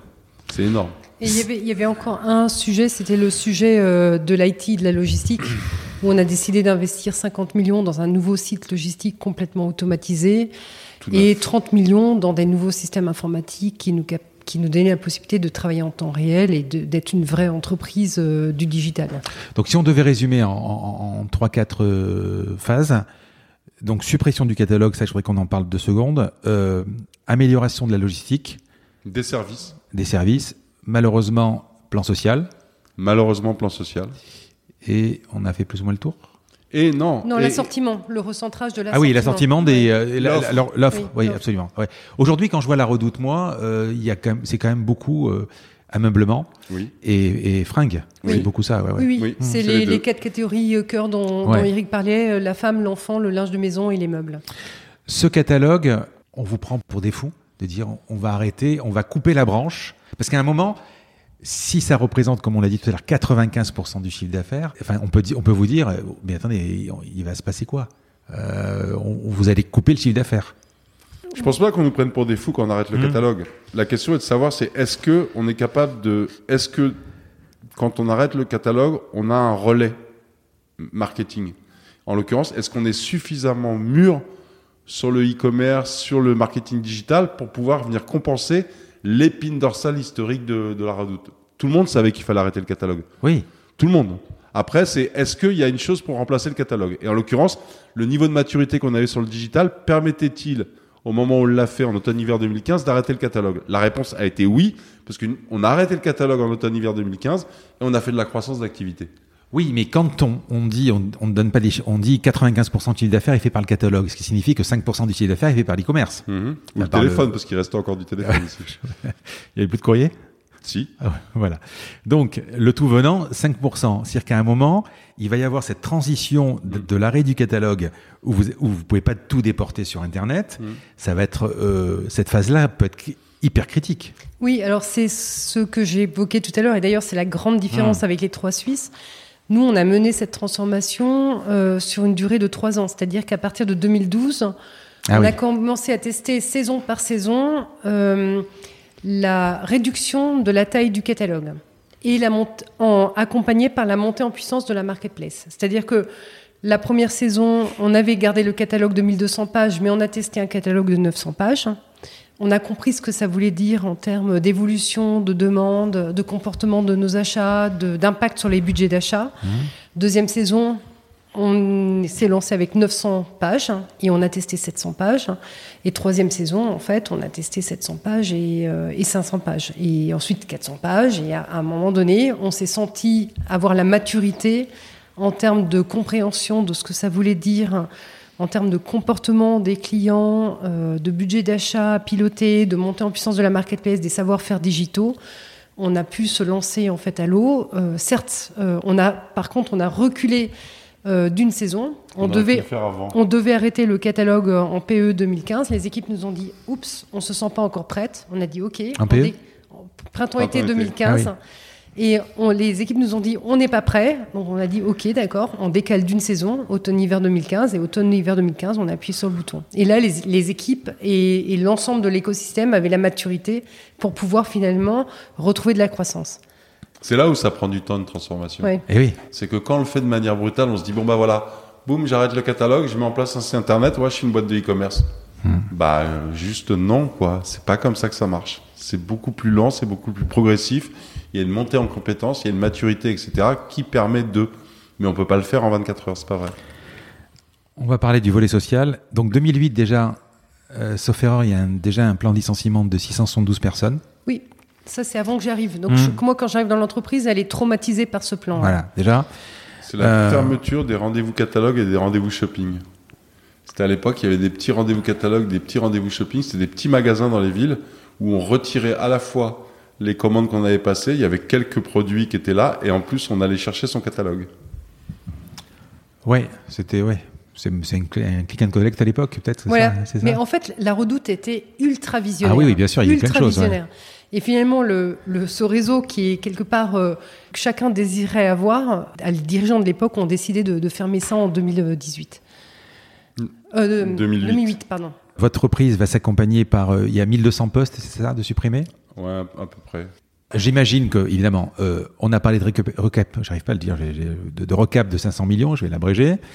il y a ce plan social. J'imagine qu'il doit y avoir quand même une négociation, une entente avec les syndicats.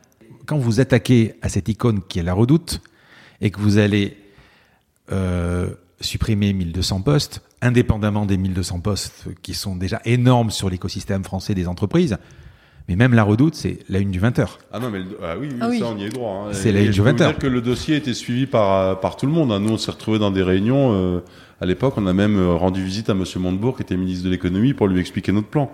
Donc c'était vraiment suivi. Et, en l'occurrence, euh, bah oui, mais on avait mis une condition quand même à la reprise de, de la redoute, Nathalie et moi, c'était de dire on y va si et seulement si on a un accord majoritaire de la part des partenaires sociaux pour malheureusement mettre en place le plan social. D'accord? Donc si on n'avait pas eu d'accord majoritaire de la part des partenaires sociaux, eh ben on se lançait pas dans l'aventure. Pourquoi? Parce qu'on pensait qu'une fois qu'on allait quitter Kering, si on devait en plus renégocier un accord social avec les syndicats et qu'on n'y arrivait pas, là pour le coup on mettait l'entreprise en danger. Donc nous ce qu'on voulait c'était préempter le fait qu'on allait malheureusement pouvoir mettre en œuvre un plan social. Je dis malheureusement parce que quand vous êtes entrepreneur, vous dites pas super, je vais virer des gens. Hmm. Personne ne se dit ça, c'est pas vrai. C'est vachement intéressant ce que tu disais tout à l'heure. Tu disais on se rend pas compte euh, de ceux qui restent et de la motivation de les remotiver. On voit toujours, évidemment, malheureusement, ceux qui sont restés sur le carreau. Mais euh, quand euh, vous avez ces 500 millions, les syndicats vous, doivent vous voir peut-être, à mon avis, pas comme des sauveurs, mais plutôt comme peut-être des rapaces, et, et, de se dire à un moment, ces 500 millions-là, les syndicats vous disent, donnez-les nous, et nous, on va les répartir sur ce qui reste. Alors, pas tous les syndicats. Je hmm. pense qu'il y avait, il y a vraiment, en fait, les syndicats euh, qui aiment leur entreprise, euh, qui avaient envie de donner un avenir à l'entreprise, qui comprenaient l'enjeu de transformation, qui mmh. savaient que c'était euh, violent et que, qui ont, se sont battus pour que les conditions de départ soient en fait les plus attractives possibles pour les personnes qui partaient. Et Eric et moi, on avait construit un plan socialement responsable, c'est-à-dire que la moitié des effectifs qui partaient, euh, partaient en pré-retraite donc à partir de 55 ans. Donc on les laissait pas sur le bord de la route. Et l'autre moitié, en fait, partait avec des reconversions longues, voire des projets en fait de création d'entreprises accompagnés par par par la Redoute.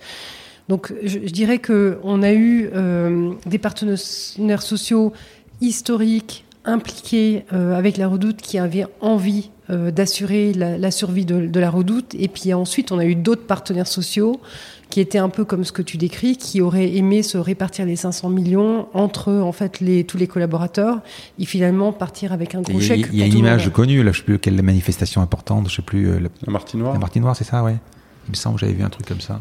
Oui, on a, il y a eu des, il y a eu non, des mais manifs, ça a pas été drôle, hein, ils ont bloqué le périph euh, à Lille. C'est, ça a été, ça a été ça violent. A été une période, oui. Bah, tu sais, tu, tu parles d'une entreprise emblématique, tu parles d'une région qui est quand même, euh, c'est dur hein, économiquement, euh, la région Nord, et tu parles d'une ville qui s'appelle Roubaix, quoi.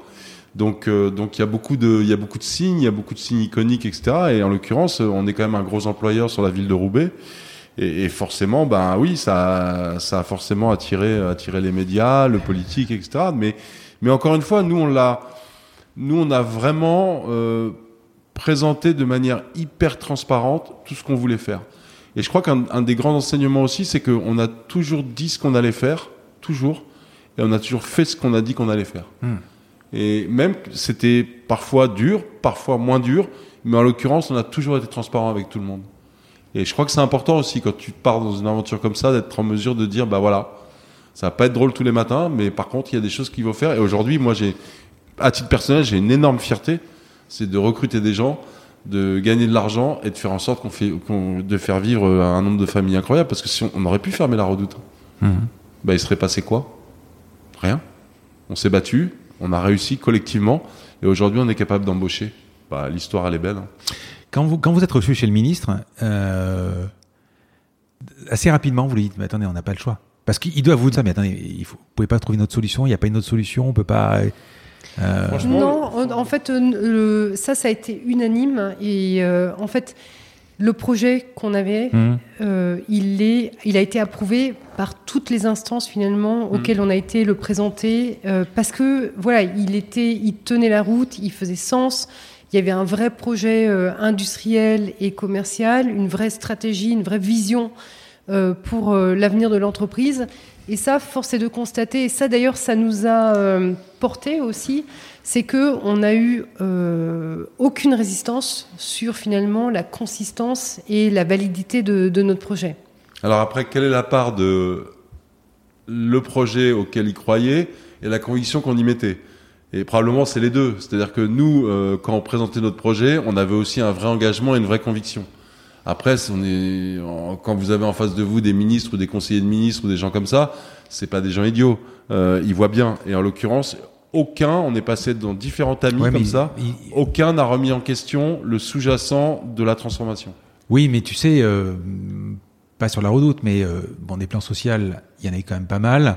C'est souvent reçu par le ministre le- et, et- et le politique va dire euh, non, non, mais on va recevoir, ils vont être reçus par les instances dirigeantes, etc. On va voir pour essayer de parce que ça fait bien quand même à un moment de bah, il faut le faire quoi. De toute façon, on peut pas laisser partir 1200, 1500, 2000, 3000 personnes euh, sans qu'il y ait une intervention politique pour trouver toutes les solutions possibles, Oui. y compris à un moment l'État peut mettre de l'argent et Oui. comme ça c'était Oui. fait quoi. Alors, Après, je sais pas si c'est de la nous- démago nous, ou pas, c'est autre chose, On l'a ouais. dit, 1200 personnes, 600 départs en pré-retraite. Donc Ouais, on donc prenait là- quand même notre part de responsabilité, ou voir euh, François-Henri Pinault a pris sa part de responsabilité en recapitalisant pour, pour qu'on puisse financer en fait euh, 50% des départs euh, en pré-retraite. Donc ça, c'était 50 personnes, 50% de personnes, 600 personnes en tout, qui euh, n'allaient pas au pôle emploi. hein. C'était Mmh. évident. Et sur les 600 autres, euh, pareil. Euh, le, le- les mesures d'accompagnement étaient quand même euh, très très généreuses et permettaient euh, de pouvoir sécuriser le fait que la, la majeure partie des, des personnes partantes euh, puissent en fait Dans les meilleures conditions. voilà, retrouver un emploi et partir dans les meilleures conditions. Vous avez évidemment les postes qui étaient plus du tout adéquats, qu'il a fallu supprimer. Ensuite, est-ce que sur ces 1200 personnes, je pense pas que vous les ayez tous rencontrés, mais euh, vous, euh, il faut adhérer au projet? C'est-à-dire que vous leur, vous, euh, y- y- enfin, vous avez peut-être des nommé des, je sais pas moi, des, euh, comment ça se passe quand on licencie des gens, il faut euh, La DRH est, est suffisante pour faire tout ça ou euh, Non, c'est un projet, euh, Ah bah, c'est un c'est- projet collectif. On a écrit en fait un projet, on a décrit l'organisation que dont on aurait besoin en cible. hein. Dans le détail. Euh, dans, oui, dans un détail très important, et on a présenté ça aux équipes, et ensuite euh, chaque équipe euh, chaque équipe, et on a aussi ce qu'on n'a pas évoqué dans le projet qu'on avait. On avait certes un volet social très très important, mais avec Eric, on avait dès le départ la conviction que cette aventure c'était une aventure collective. Et qu'il fallait qu'on fasse euh, participer euh, les collaborateurs euh, au capital de l'entreprise. Donc c'est-à-dire Ah que c'était pas c'était pas juste en fait une reprise d'entreprise euh, traditionnelle avec un plan social et de la restructuration, mais c'était euh, finalement une euh, capacité à euh, investir en tant que collaborateur et se sentir co-actionnaire de l'entreprise et finalement si euh, cette reprise fonctionnait telle qu'on se l'imaginait, pouvoir bénéficier des fruits du retournement de l'entreprise. Ça, c'est ça, c'est un sujet. alors, on ne sait pas Ouais. aujourd'hui si ça a été déterminant dans le dans l'adhésion de la part des collaborateurs qui restaient, mais on a décidé d'ouvrir le capital à l'ensemble des collaborateurs de l'entreprise. C'est-à-dire que Nathalie et moi, on a récupéré effectivement l'entreprise pour un euro avec une recapitalisation de 500 millions. Mais après, on s'est dit, bah, on va garder la majorité du capital à deux parce que pour des problèmes de gouvernance, etc., on va quand même plus vite et la situation de l'entreprise nécessitait. Donc aille 51. euh, Oui. 51%. oui. Et on a mis chacun 200 000 euros dans l'entreprise, à à titre personnel. titre personnel. Et on a ouvert le capital, donc 49% du capital, l'ensemble ouais, à l'ensemble des collaborateurs de l'entreprise, à travers deux structures. Une structure, on a créé le premier fonds commun de placement dit de reprise pour l'ensemble des collaborateurs, et une autre structure pour les principaux managers en fait euh, du groupe, sur la base du volontariat. Euh, sur les cadres, ceux qui travaillent vraiment directement avec vous, est-ce que vous avez eu la reprise après un tout le moment monde travaille directement avec nous, il n'y a pas que les cadres. hein. Non, non, mais ceux qui sont très proches, euh, que, vous voyez tous les, voilà, Ouais. voilà, très proches. Est-ce que vous avez eu, euh, eu un moment des rotors, des gens qui vous disent euh, non, mais c'est pas comme ça qu'il faut faire, etc. Et des oppositions en fait dans votre reprise stratégie? Non, dans la après dans la dans la direction, dans la gestion, dans la reprise, dans Non, globalement, euh, d'abord, le plan, on l'a écrit avec le comité de, Mhm. de direction. Euh, donc, c'est un plan qui a été porté par euh, Eric et moi-même, mais qui a été co-construit avec le comité de direction. Donc, en fait, les dix personnes du comité de direction étaient porteuses avec nous de ce projet et avaient construit ce projet avec nous. Donc, en l'occurrence, il n'y avait aucun, aucune différence de vision entre nous et le comité de direction. C'est pas Eric et moi qui, dans une chambre, en fait, avons écrit en fait euh, le, le plan. On l'a co-construit avec le comité de direction. Et on a choisi le comité de direction pour pouvoir finalement accompagner cette transformation massive par rapport aux compétences euh, qu'ils avaient. Donc euh, après, on a peut-être rencontré des obstacles qu'on n'avait pas forcément prévus ou des opportunités euh, qu'on n'avait pas forcément prévues. Et là, de la même manière, euh, on a toujours discuté, échangé, et au bout de ces discussions et de ces échanges, on a pris une décision avec Eric, et tout le monde s'est toujours rangé derrière, cette décision, et on est avancé de manière collective. Et je pense que ça, c'est une des clés du succès. Ouais, puis on a, enfin, tous les managers, enfin, tout le comi- tous les membres du comité de direction de 2014 ne sont pas là aujourd'hui. C'est-à-dire que on a pris des décisions aussi parce qu'on pensait qu'il y avait des, des, des managers qui ne tiendront pas la route par rapport à la, à la vision qu'on avait et surtout à la trajectoire et aux, aux capacités personnelles que ça demandait. Et en l'occurrence, aujourd'hui, on a quand même sur un comité de direction, on est une dizaine de personnes, il y a quand même cinq managers qui étaient là en 2014. C'est quand même pas mal, hein. Ah Euh, c'est quand même pas mal. Hein. Il y en a cinq qui n'étaient pas là, mais il y en a cinq qui, qui sont là depuis le début de l'aventure, et je trouve que c'est plutôt bien. euh, Ou sept ans après, euh, il y, a, il y a finalement 50% de l'équipe qui était là à l'origine, quoi. tu parles régulièrement de plan. euh, c'est le- c'est ce qui a été. Oui. Euh, entre le plan initial et ce qui s'est passé, c'est la même chose? Vous avez peu dérogé? Quasiment, quasiment Ah oui. pas. Quasiment. C'est ça qui est dingue. C'est ce qu'Eric a C'est dit quand tout même à dingue. l'heure. C'est raison. ouais. C'est on a dit ce qu'on allait faire et on a fait ce qu'on ce qu'on avait dit en fait. Hmm. Donc on a ouvert le capital de l'entreprise, on a arrêté euh, le catalogue. euh, alors certes une saison plus tard, Hmm. Euh, on a lancé le nouveau site logistique en 2017. Ça nous a pris un peu plus de temps que ce qu'on avait prévu parce que finalement un site complètement automatisé en temps réel, bah, c'est un peu plus complexe que ce qu'on s'était imaginé. Euh, on a euh, réalisé le plan social et mis en œuvre le plan social euh, qui devait se dérouler sur quatre ans. On l'a fait un peu plus rapidement parce que finalement les gens voulaient partir plus vite. Euh, et pas, pas envie d'attendre trois ans avant de, de, quitter. Et quitte à partir, ils voulaient partir plus vite. Euh, le recentrage euh, sur en fait les catégories cœur, on l'a fait. Sincèrement, on a, on a fait tout ce, tout ce qui était écrit dans le plan d'origine. Ouais. On l'a fait. On a construit le nouvel entrepôt juste à côté de l'ancien entrepôt. C'était euh, engagé à rester dans le territoire euh, avec le nouvel entrepôt. On l'a fait. Hmm. Euh, tout ce qu'on a dit qu'on allait faire, on, on, on, bah, on l'a fait. Il y a juste un truc sur lequel on a dérogé, ou deux choses sur lesquelles on a dérogé. On a eu l'opportunité euh, d'ouvrir en fait un magasin sur la maison et la décoration. Et ça, bah, on a saisi cette opportunité. On s'est rendu compte que c'était ultra intéressant et on a développé en fait la partie physique euh, du business et donc euh, on a transformé notre modèle qui était censé être au départ purement digital vers un, un, modèle figital ou omnicanal. Et le deuxième sujet, c'est que ça, on l'avait pas forcément suffisamment anticipé, c'est sur la data. Euh, on a en fait euh, décidé que la data était stratégique pour nous en termes de création de valeur, mais à tous les niveaux de l'entreprise. Et du coup, on a recruté un Chief Data Officer euh, qu'on a rattaché à Eric et à moi-même. Euh, ça, il y, y, a quoi? Il y a 24 mois de ça, ouais, à peu près. Il y a deux ans voilà, c'est ça. Donc euh, c'est les deux non, trucs les, qui n'étaient pas prévus dans le plan d'origine. Voilà. Les principaux éléments du plan, très honnêtement, quand on regarde, euh, ils sont là. Hein. On, a fait, on a fait ce qu'on avait écrit il y a, il y a maintenant, euh, c'est en 2013 qu'on avait écrit ça, mm. donc il y a maintenant 8 ans. Non, parce que je, la question d'après, c'est quand même euh, ce que j'ai écrit, c'est de dire est-ce qu'est-ce qui vous a étonné et est-ce que c'était plus difficile que prévu? Mais apparemment, vous venez de répondre à la question, c'était pas plus difficile ah, que prévu ah, parce que oh, c'est facile là, autour d'un café on discuter. Est autour d'un café dans ouais. le 8e arrondissement à Paris, on est dans une non, non, mais j'espère te va bien. Je te parle pas. Je, attends, attention, terminons la phrase. J'ai pas dit. Euh, est-ce que c'était ça a été difficile? J'ai dit est-ce que ça a été plus difficile que prévu? Oui. Que, ah oui. Voilà, voilà. Oui. Donc c'est ça qui m'intéresse. Oui. Voilà. Oui. Oui, parce que parce que quand tu réécris un plan, quand tu travailles en fait intellectuellement et que tu donnes un rendu sur le papier, quelque part, tu as une grande liberté de le faire. Hmm. Mmh. Après, quand tu le mets en œuvre et quand tu te rends compte, tu te confrontes à des gens qui sont en opposition parfois, je pense au plan social ou des choses comme ça, bah, tu es dans la réalité de la construction au quotidien.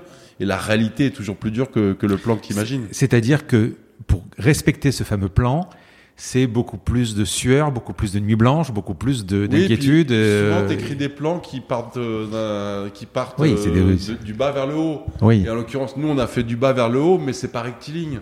Ouais. Tu passes par Et des moments qui ouais. sont. Euh, alors, tu as des moments de grande euphorie, puis tu as aussi Mmh. des moments où bah, c'est plus compliqué. Ouais, non, c'est dur. C'est dur de faire. Enfin, moi, j'ai l'impression, à titre personnel, et je pense que Nathalie le dira aussi, mais que je suis pas le même homme euh, sept ans après, quoi. Ah oui? Ah ouais, moi, j'ai appris des choses cette aventure. Mmh. D'ailleurs, c'est le truc le plus kiffant d'avoir appris aussi sur soi. Parce que, bon, sinon. C'est pas pareil d'être euh, un exécutif dans un grand groupe que d'être tout d'un coup un entrepreneur visible, parce que la redoute c'est visible, hein, c'est pas parce que c'est Balacourteil, hein, c'est juste que la marque est visible, et, de porter un projet comme ça, quoi. C'est pas la même chose. Indépendamment de. On, va revenir juste une chose. Quand je raconte des start-upers, tous ceux qui, qui, créent une marque, ils ont ce fantasme de dire euh, voilà, j'ai créé ça, et les gens. Euh, connaissent la marque. Tu vois, quand tu vas dire, par exemple, je suis le patron de la Redoute, -hmm. tu, tu, tu, vas au resto, tu vas rencontrer des copains. Qu'est-ce que tu fais dans la vie? Je suis patron de la Redoute. T'as même pas besoin de présenter la truc. C'est c'est c'est kiffant? C'est quoi? C'est. Euh... Alors moi déjà, quand on me demande ce que je fais, je, travaille dans, dans la distribution. D'accord. Donc euh, moi, à titre personnel, je dis pas je suis patron de la Redoute. Euh, ça ah m'intéresse oui. pas. Non, non, ça m'intéresse pas. Et toi? Moi, je dis, c'est pareil. Quand on me demande, bah là, j'étais quelque part, on m'a demandé ce que je faisais. J'ai dit que je travaillais dans une boîte de e-commerce. On m'a demandé ce que je faisais. J'ai dit que je travaillais au service des clients. Pourquoi? Bah Parce que je trouve que ça ne regarde que moi, ma famille, ouais, euh, Eric, euh, les équipes, mais que finalement, c'est pas ça qui me définit. Bien sûr que c'est une partie importante de moi-même, mais c'est pas ça qui me définit. C'est ça. Enfin, tu penses que nous, tu sais, les, ouais. quand on était jeunes et qu'on apprenait à travailler avec des patrons, on a rencontré des patrons euh, autocrates, euh, le type qui se faisait mousser parce qu'il était patron de lui-même, etc., etc., etc. Moi, ça me faisait déjà pas rêver ça. Donc, j'ai pas envie d'être aujourd'hui quelqu'un que j'aurais exécré quand j'avais 20 ans, quoi. Hmm. J'ai pas envie de ça. Et moi, en l'occurrence, quand je vais au resto avec des potes ou avec ma femme, euh, et que je rencontre des gens sympas, parce que pour arriver à une intimité où un type te demande qu'est-ce que tu fais dans la vie, bah, j'ai envie de rester sur une relation normale de l'instant T où on est sympa ensemble et que c'est pas parce que demain je vais lui dire que je suis patron de la redoute que tout d'un coup je vais être encore plus gentil. J'ai pas envie de ça. J'ai envie d'être euh, Eric Courteil, voilà. Ouais, c'est mar- c'est c'est marrant parce que c'est on a, on tous ce déficit. Je sais pas si vous le comprenez. euh, quand tu as une marque, quand tu es distributeur de quelque chose, une marque de fringues ou quoi, tu as envie que la marque soit. Tu arrives dans la rue. Mais la marque, euh, elle est plus forte que nous. Voilà, c'est ça. C'est que La en fait, marque, la- elle était là, tu l'as dit. La marque, elle était là il y a 180 ans. On- nous, on, on- on- on est juste de passage. Hmm. Nathalie Bala, Eric Courteil, tout le monde s'en fout. La réalité, c'est la redoute. Oui, mais vous n'êtes pas simplement des, des, des- des dirigeants. Vous avez, vous l'avez ressuscité aussi. Ok. Elle était morte. Ok. Euh, il faut le Ok, dire. on a fait un truc de bien. Oui, vous l'avez gardé. Vous l'avez- oui, oui, oui. oui. Oui, oui. Au même titre que le médecin, le, le- médecin Voilà. fait un tu, sais, oui, tu euh, sais, moi, quand il y a un cardio qui opère euh, trois cœurs et qui sauve le truc, euh, tu sais pas que c'est le cardio patapon. Par contre, tu sais que ton grand-père, il a été sauvé par un mec. ouais, quoi. bien sûr. Voilà, donc euh, faut rester à sa place aussi. Non, et puis après, quand on parle aux médias, bien sûr, hein, que là, on est des ambassadeurs de la redoute et on va parler de la redoute avec beaucoup de fierté et avec beaucoup d'ambition. C'est autre chose que finalement de rencontrer euh, monsieur X ou monsieur Y ou madame Y et du coup de se définir par euh, le job qu'on a. Moi, c'est pas, c'est pas, c'est, c'est, pas ma manière de, faire. ouais, ouais. Qu'est-ce qui vous a étonné dans, dans cette reprise? Euh, moi, c'est le, la difficulté de la transformation humaine euh, que personnellement j'avais euh, mais complètement sous-estimé, même si ça faisait un bon nombre d'années que je travaillais euh, dans l'entreprise. J'ai sous-estimé le temps que ça nous prendrait à mener cette transformation. C'est vrai que un peu de manière naïve, je m'étais dit on va ouvrir le capital de l'entreprise. Tout le monde va souscrire. En plus, on l'a fait de manière vraiment à ce que tout le monde, même l'ouvrier en fait du centre logistique, puisse en fait souscrire sans prendre de risques. Euh, je me suis dit, tout le monde va, on va tous devenir des entrepreneurs et finalement, tout le monde va s'approprier le projet et euh, être un petit entrepreneur qui aura cette même volonté que nous de sauver l'entreprise. Force est de constater que euh, on y est arrivé, mais que ça a pris beaucoup plus de temps que ce que je m'étais imaginé. Alors moi, Ouais. j'avais moins de rêves par rapport à par rapport à l'humain et sa capacité à s'adapter, etc. Par contre, moi, j'ai une chose qui m'a étonné, c'est la force du collectif. C'est-à-dire que euh, souvent, tu te dis, en tous les cas, moi, je, je venais de d'entreprises, de de d'ambiance de travail où c'était, on devait être les meilleurs. Quand tu es chez Andersen, quand tu es chez Kering, etc., tu, tu fais partie des, des gens où tu dois être le meilleur et puis et puis tu veux être qu'avec les meilleurs et puis puis et puis et puis voilà quoi. Et en l'occurrence, là, ben, on avait, on n'était pas forcément une équipe où il y avait Ronaldo, Neymar, Pelé et Maradona ensemble.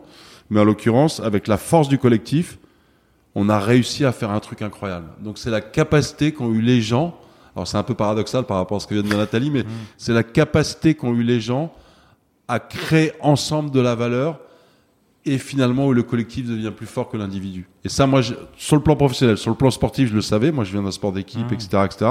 Sur le plan professionnel, c'est un peu nouveau pour moi et je l'ai vu de manière très forte dans notre projet. Ça, ça, par, par contre, j'avais aucun doute de la force du collectif. Voilà, bah, c'est peut-être ça le, Oui. le duo. Voilà. C'est- peut-être ça. Tu vois, tu as trouvé, tu nous as, tu nous as questionné pendant deux heures et finalement, à la conclusion, tu arrives au fait qu'on a trouvé pourquoi on travaille ensemble. Absolument. Euh, Eric, tu répètes souvent dans les interviews, on n'était pas au standard du marché en termes de logistique. Donc Oui. j'ai bien compris que Nathalie, euh, tout à l'heure on en a parlé, mais elle, tu l'as peut-être pas dit de façon anodine, euh, que c'était un peu ton truc la logistique. Bon, Euh, Oh. Oui. alors, euh, j'ai jamais visité moi d'entrepôt euh, Amazon ou Bah, on peut- t'invite. Voilà. Ah non, euh, chez Amazon, j'en sais rien. Chez Redoute. Ah ben je veux bien. Alors voilà.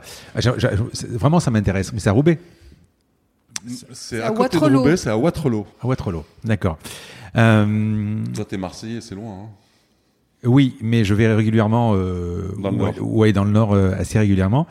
Le- Ce, ce truc-là, un peu de que tu vois d'Amazon ou Roissy ou les valises de tous les côtés, Monstre et compagnie, etc. C'est maintenant, c'est ça la redoute? C'est ça, de- des trucs de tous les côtés, euh, c'est tout électronique. Comment, c'est pas comment ça, ça marche? mais, mais par contre, on- Pour on- faire 200 000 commandes par jour. Ouais, on a, on a un outil industriel pour le petit article Mm. qui est un outil industriel qui a été assez disruptif. C'était un des plus modernes d'Europe parce que Mm.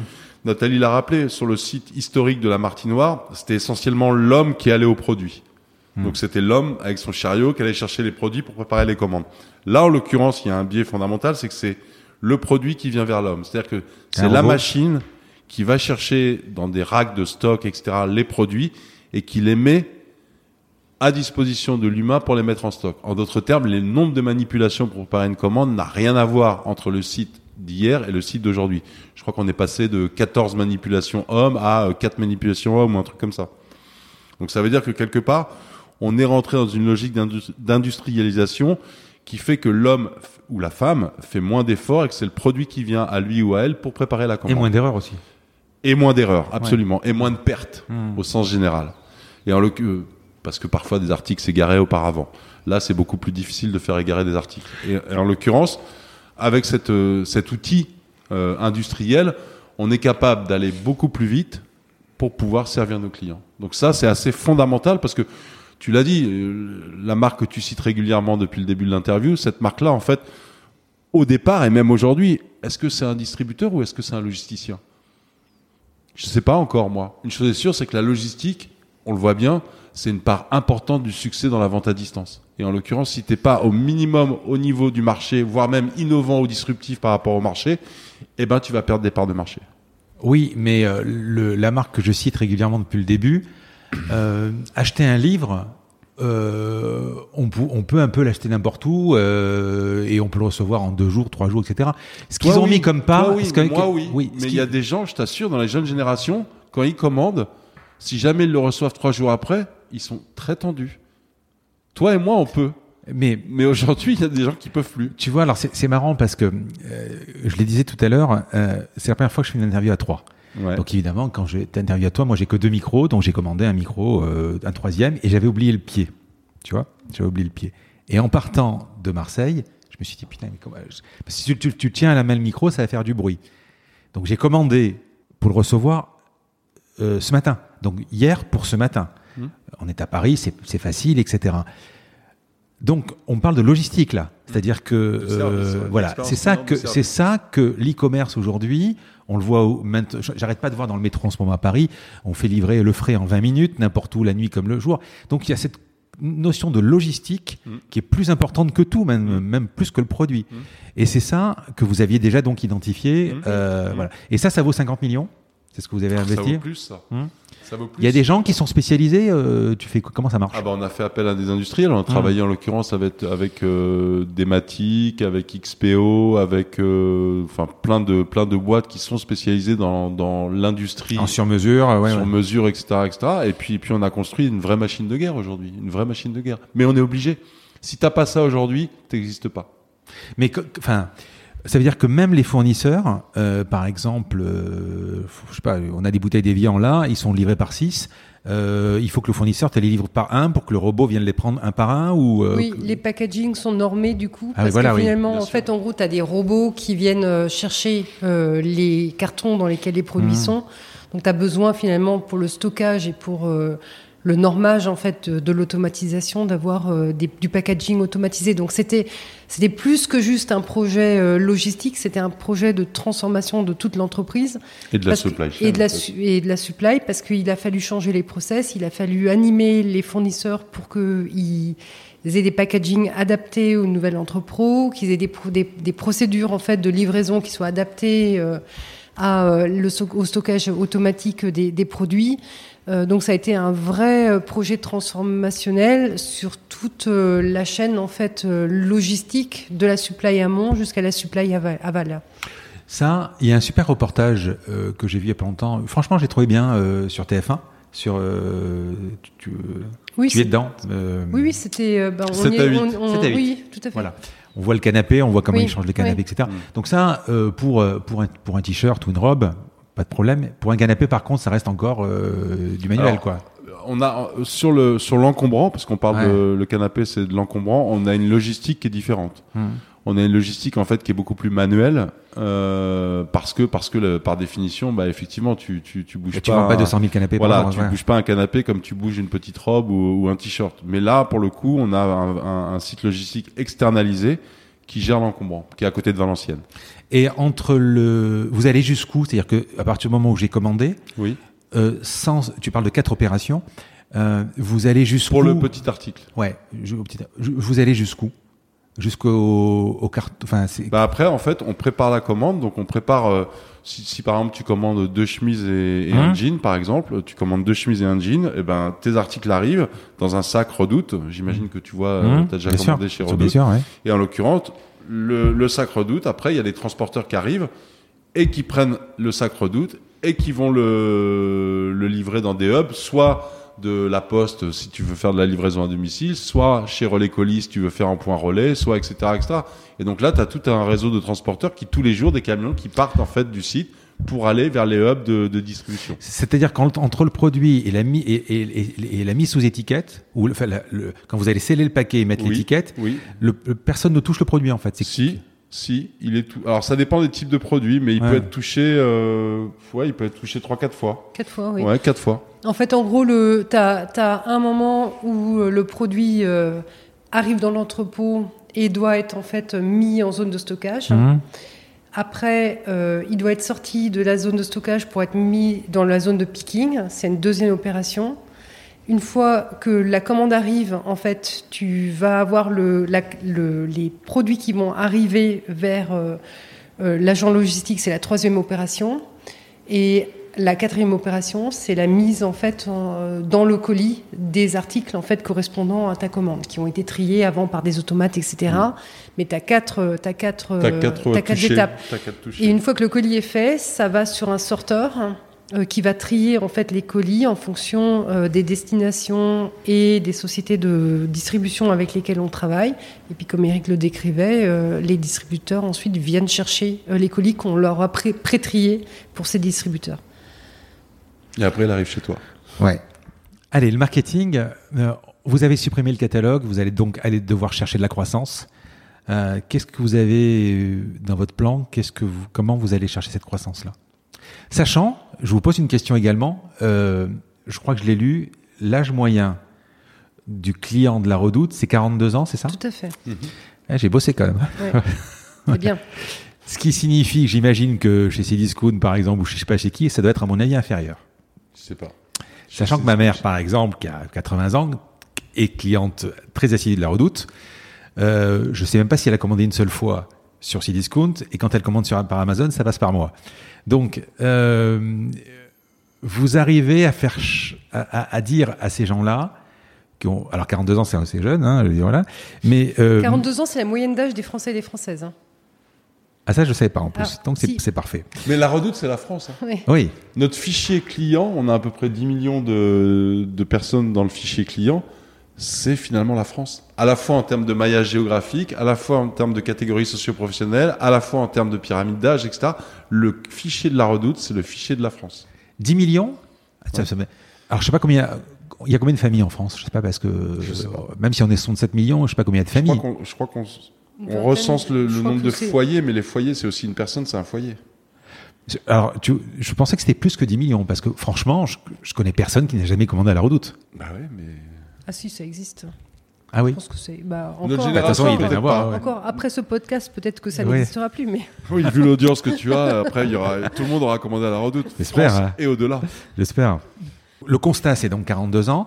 Euh, sur cette cible d'âge, euh, vous la constatez euh, Vous avez envie de la rajeunir parce que non. Non, en fait, en gros, il n'y a aucune volonté de rajeunissement. Mmh. C'est marrant parce que souvent, on, a la- quoi, on est un peu confronté euh, au préjugé que la cliente de la redoute, elle, est, euh, elle habite en province, elle porte un tablier et qu'elle est âgée. C'est pas le cas. Mmh. Euh, comme on vient de se le dire, elle a la, la cliente moyenne, parce que c'est essentiellement des femmes, elle a 42 ans, et ça correspond exactement à la moyenne d'âge de la population.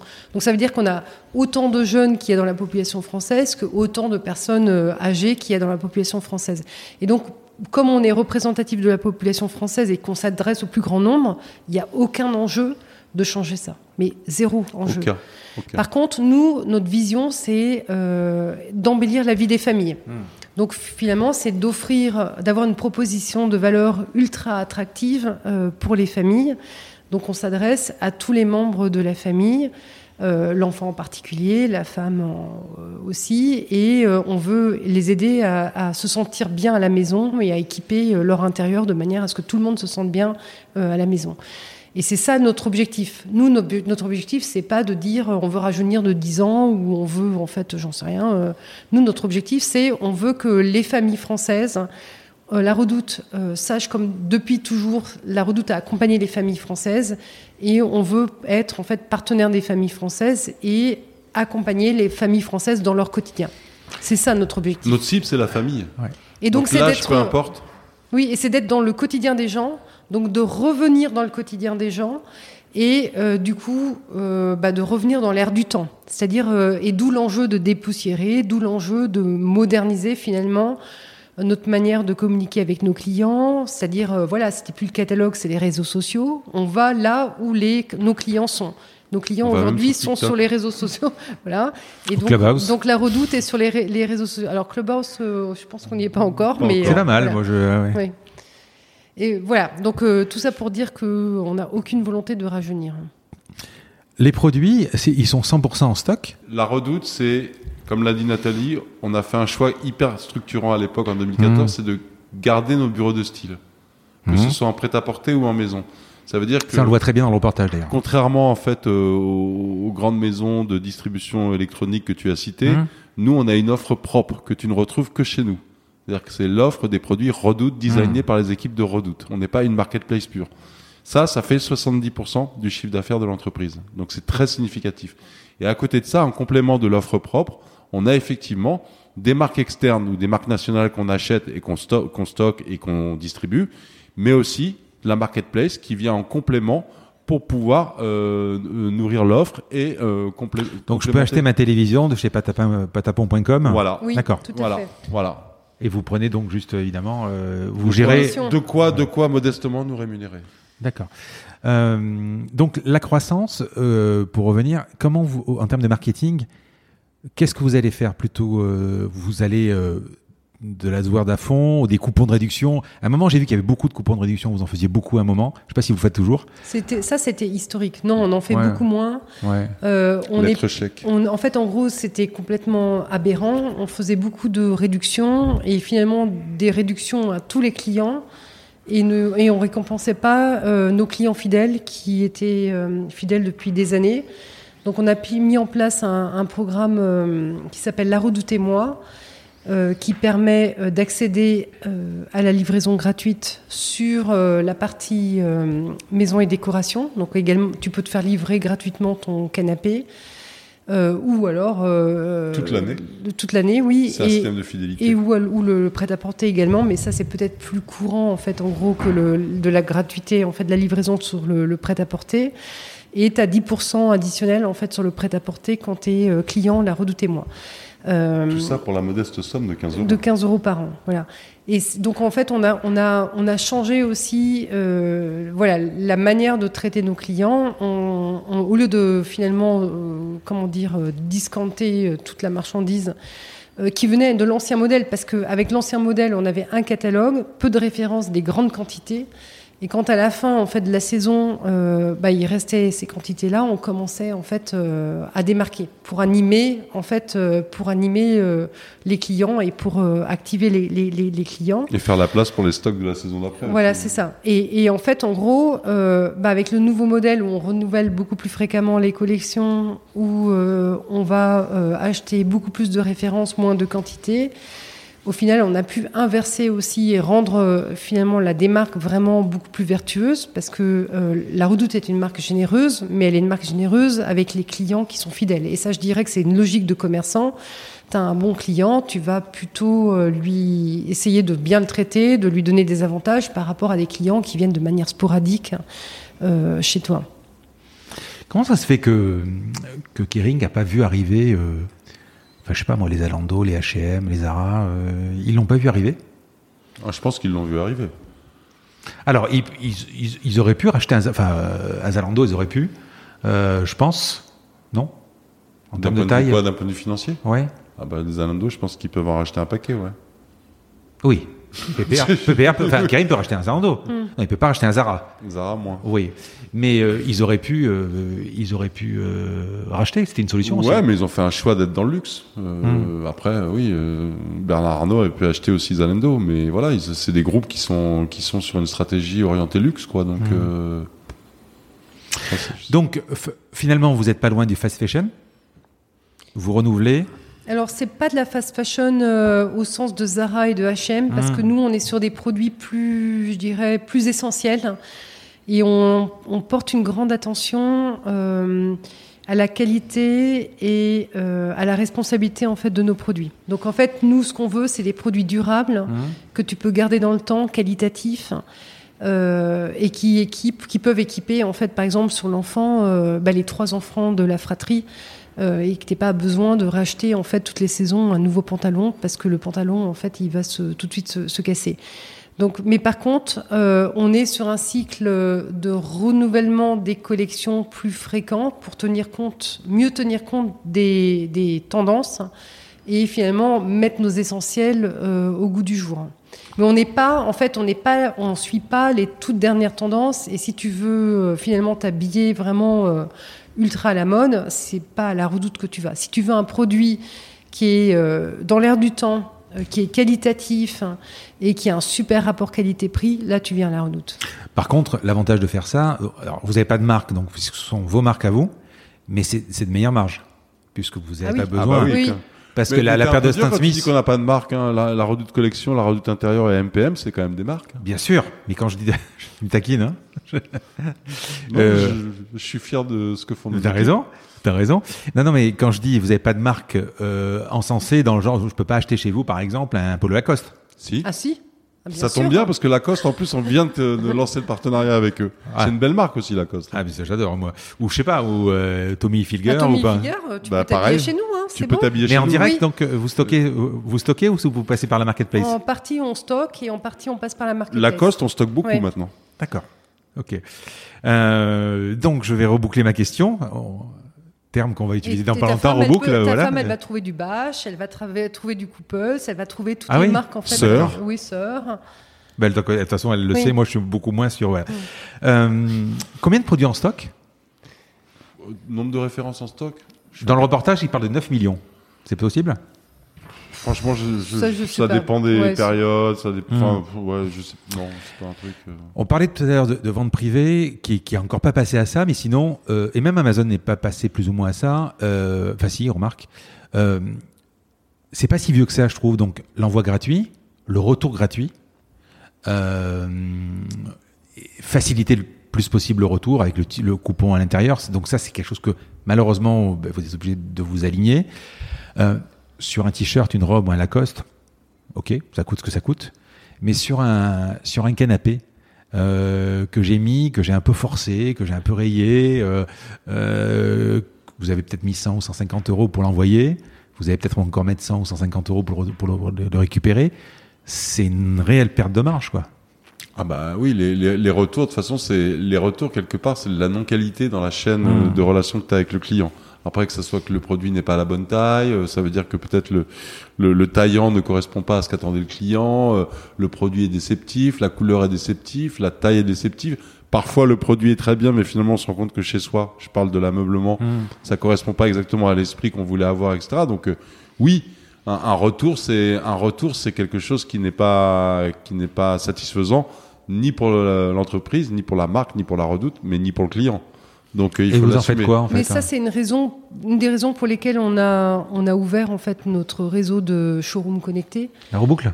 Euh, non, Non. les Ah. showrooms connectés, c'est-à-dire en fait les magasins ou les Ah oui. au sein des galeries Lafayette, vu, parce ouais. que finalement rapprocher. tu peux aller voir euh, le produit, tu peux te rendre compte de la qualité, de la matière, de l'assise. Euh, tu peux tester euh, les produits, donc ça, ça permet d'éviter en fait des retours et puis de rassurer aussi les clients parce que c'est quand même euh, c'est anxiogène. T'achètes un canapé qui coûte 900 euros et tu l'as jamais vu, tu sais pas quelle qualité, tu sais pas finalement si ça va aller. C'est du travail, tu dois le monter, après tu te rends compte que ça va pas. Donc on, a- on, on fait tout pour réassurer en fait le client en amont.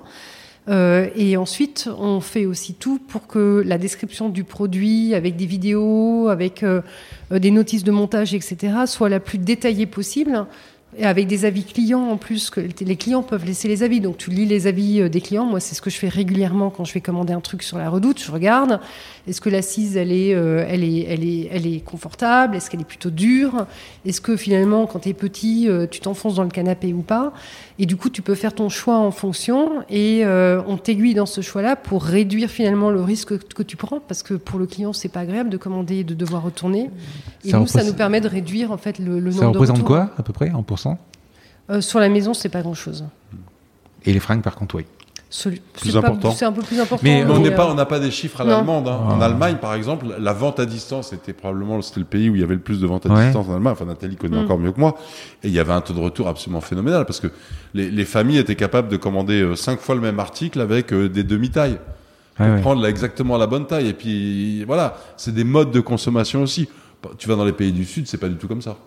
donc, et la, poste ou les ce sont des forfaits C'est au kilo C'est quoi C'est vous payez au Non, au colis. Au colis. Donc ça veut dire que, enfin, je veux dire même ça coûte 3 euros un retour, c'est 3 euros quoi. Sur un t-shirt à 14 euros, euh, vous êtes dedans. Oui, donc du coup, en fait, d'où l'enjeu. Euh, c'est pour ça que je te disais, en fait, nous, ce qu'on fait, c'est des essentiels, qualitatifs. On met un énorme travail. Euh, on a nos modélistes donc on met un énorme travail en fait euh, dans le fitting de nos produits, dans les essayages de nos produits, euh, et puis aussi dans le détail qu'on va donner sur les produits pour euh, finalement éviter aux clients de commander une, marchandise qui ne lui convienne pas et qu'il ait à retourner. Parce que le premier ennuyé dans cette histoire, c'est quand même le, client. Donc nous, pour améliorer l'expérience client, on va tout faire pour que finalement il n'ait pas à retourner son article. Et si jamais il doit le retourner, bah, il le retourne et puis on prend les frais en charge. Comment vous voyez l'évolution euh, de la Redoute, indépendamment du fait que euh, donc euh, il y a une vente prochaine, c'est ça? Il y, a le solde d'une vente qui a déjà été faite. Par Galerie Lafayette, oui. justement. Rachat par Galerie Lafayette. on, va, on, va, en parler, juste, on va en dire deux mots. vous vous êtes adapté au marché, on parlait de la reboucle tout à l'heure. C'est un modèle Vinted à peu près. Donc quand vous voyez des, des, parce que là aujourd'hui Vinted, indépendamment d'une com en ce moment, il y a vraiment une com particulière sur Vinted. Ce sont des, des modèles de sites qui fonctionnent. Mhm. Euh, vous êtes vraiment euh, en veille tout le temps à regarder ce qui se passe. Euh, mhm. voilà. Non, nous ce qu'on fait, c'est qu'on on, questionne régulièrement nos clients. Mhm. Et qu'on voit que nos clients, ça s'est monté en puissance sur les dernières saisons, que nos clients sont de plus en plus en fait adeptes à la seconde main, euh, qu'ils ils ont envie de pouvoir revendre leurs produits et de pouvoir aussi, le cas échéant, racheter des produits euh, de seconde main.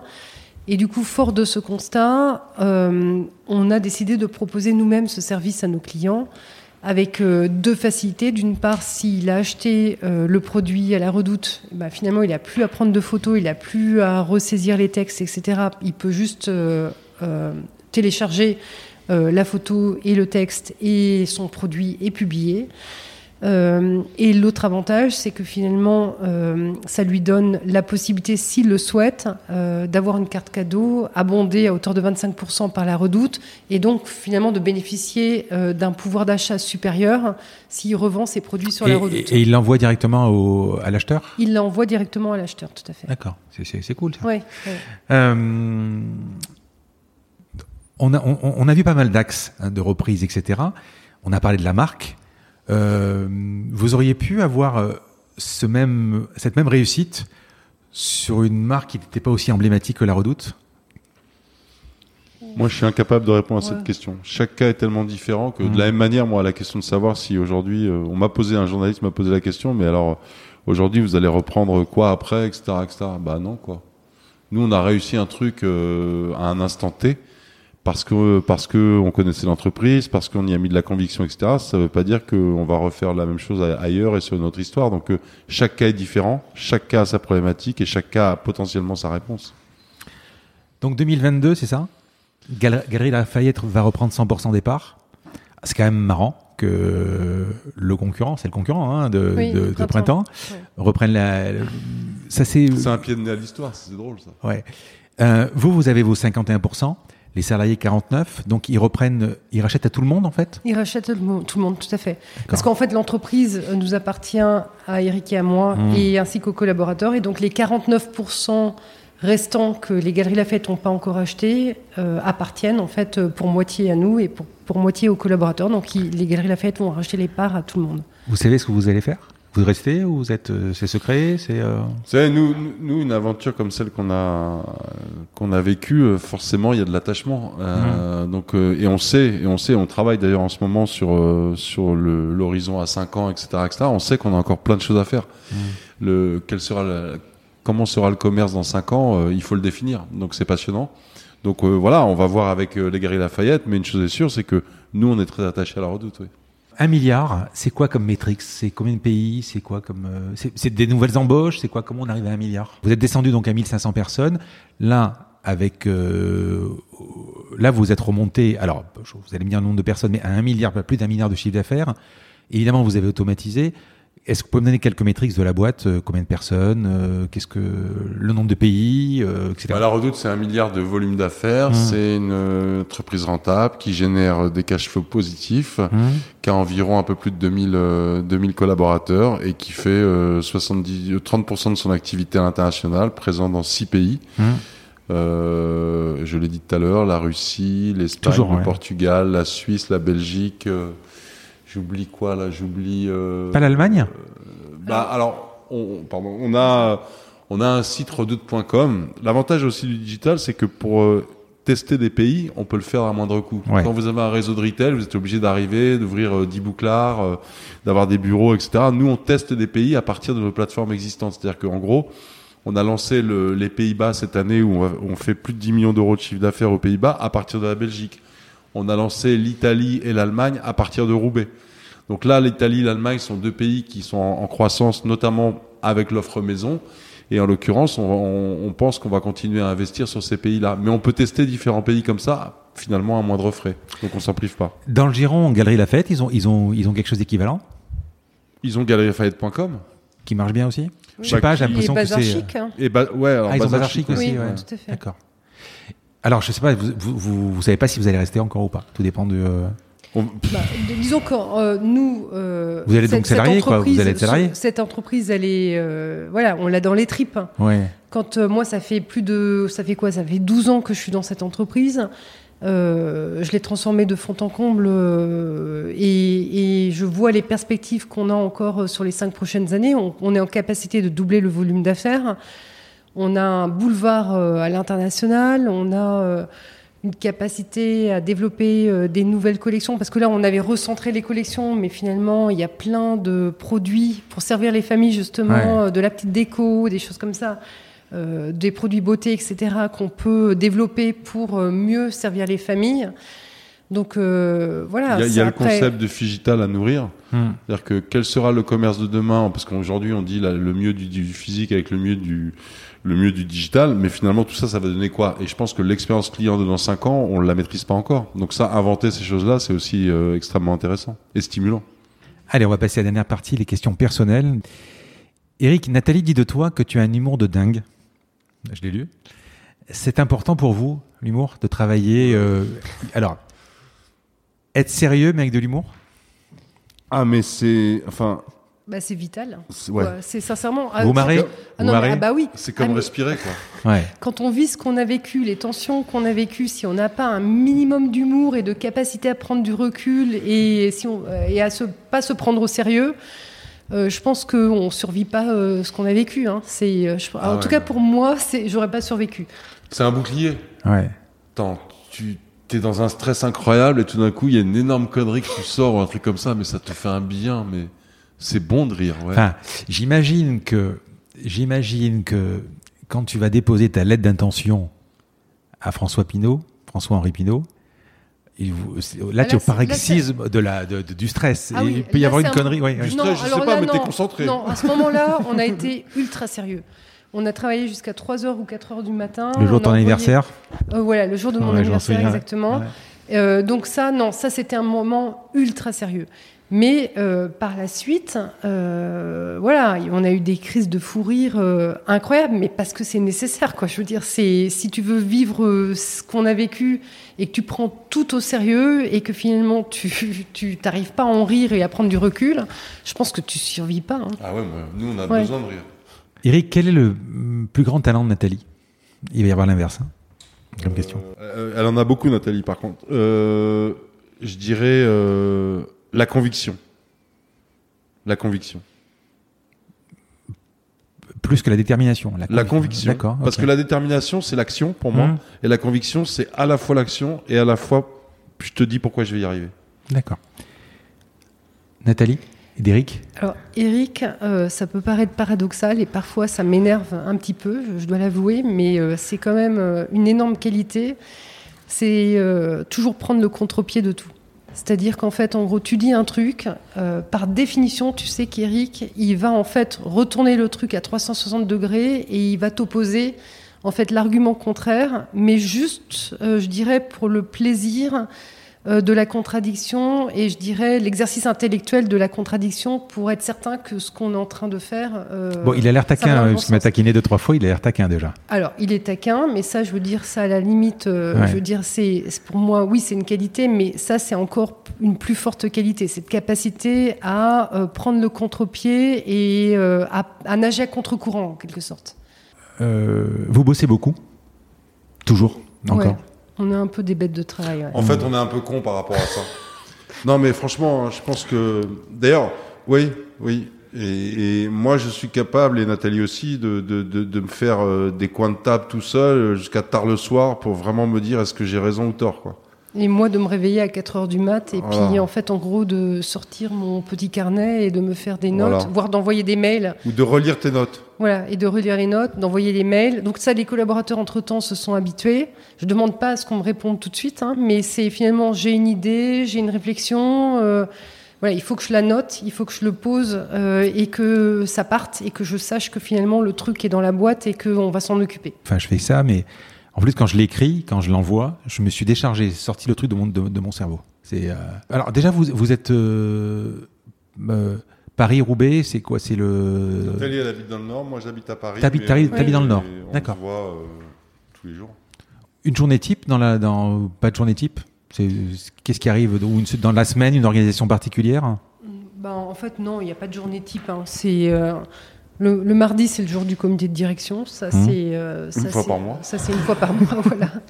Et sinon, le reste, c'est euh, en fonction, je dirais, des, des enjeux, des besoins et, euh, et de l'actualité. Et toi, Eric? Non, enfin, non, on n'a pas de. Franchement, on n'a pas de journée type. Euh, par contre, on est sur la bête euh, 120% du temps. Qu'est-ce que vous avez raté? Ah, des recrutements. Les trucs qu'on a le plus ratés, Ouais. je dirais, c'est euh, certains recrutements où on s'est vraiment planté et où on a failli planter la boîte avec. Quoi. C'est euh, Ah oui. ah ouais, ça, c'est- pour moi, c'est ce qui est de plus, c'est, c'est ce On qui est a de fait plus une ou deux erreurs euh, Ouais. très importantes en Ouais. matière de recrutement qui ont failli nous coûter très cher. ouais. À- à- au point de la boîte? Ah ouais. D'accord. Ouais. Qu'est-ce qui vous énerve? Moi, quand les choses vont pas assez vite. Je m'en serais douté. Moi, ce qui m'énerve, c'est. euh, oh, Il y a tellement de choses qui m'énervent. mais- Vas-y. Hein, euh, Euh, moi, ce qui m'énerve, euh, moi, ce qui m'énerve, c'est l'arrogance. Euh, moi, ce qui m'énerve, c'est les certitudes. Et moi, ce qui m'énerve, c'est les petits chefs. J'aime pas ça. J'aime pas ça. Mais vraiment, j'ai toujours été comme ça.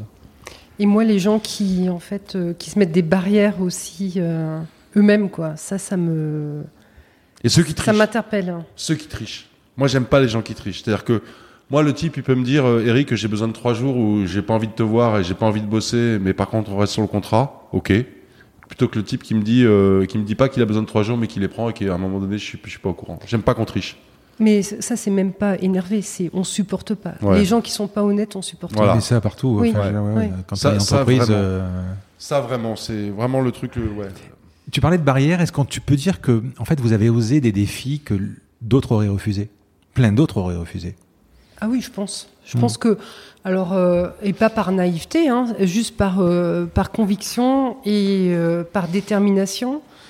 Mais oui, je pense que nous, on voit des potentiels là où les autres voient des risques, des menaces, des choses impossibles. Nous, on voit le champ des, des possibles et les potentiels.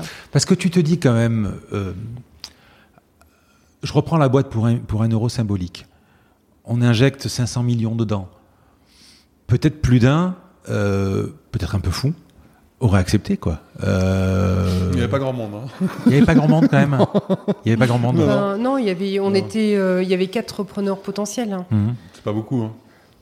Il y avait quatre repreneurs potentiels et, euh, et Eric et moi, on a quand même mis 200 000 euros chacun dans l'entreprise. Donc c'est, ça peut paraître peu par rapport aux 500 millions, mais Ouais. pour nous, en tant que personne Ouais. physique, 200 000 euros, voilà, c'était C'est une somme conséquente. Quelle entreprise connue vous auriez aimé euh, créer Créer? Ouais.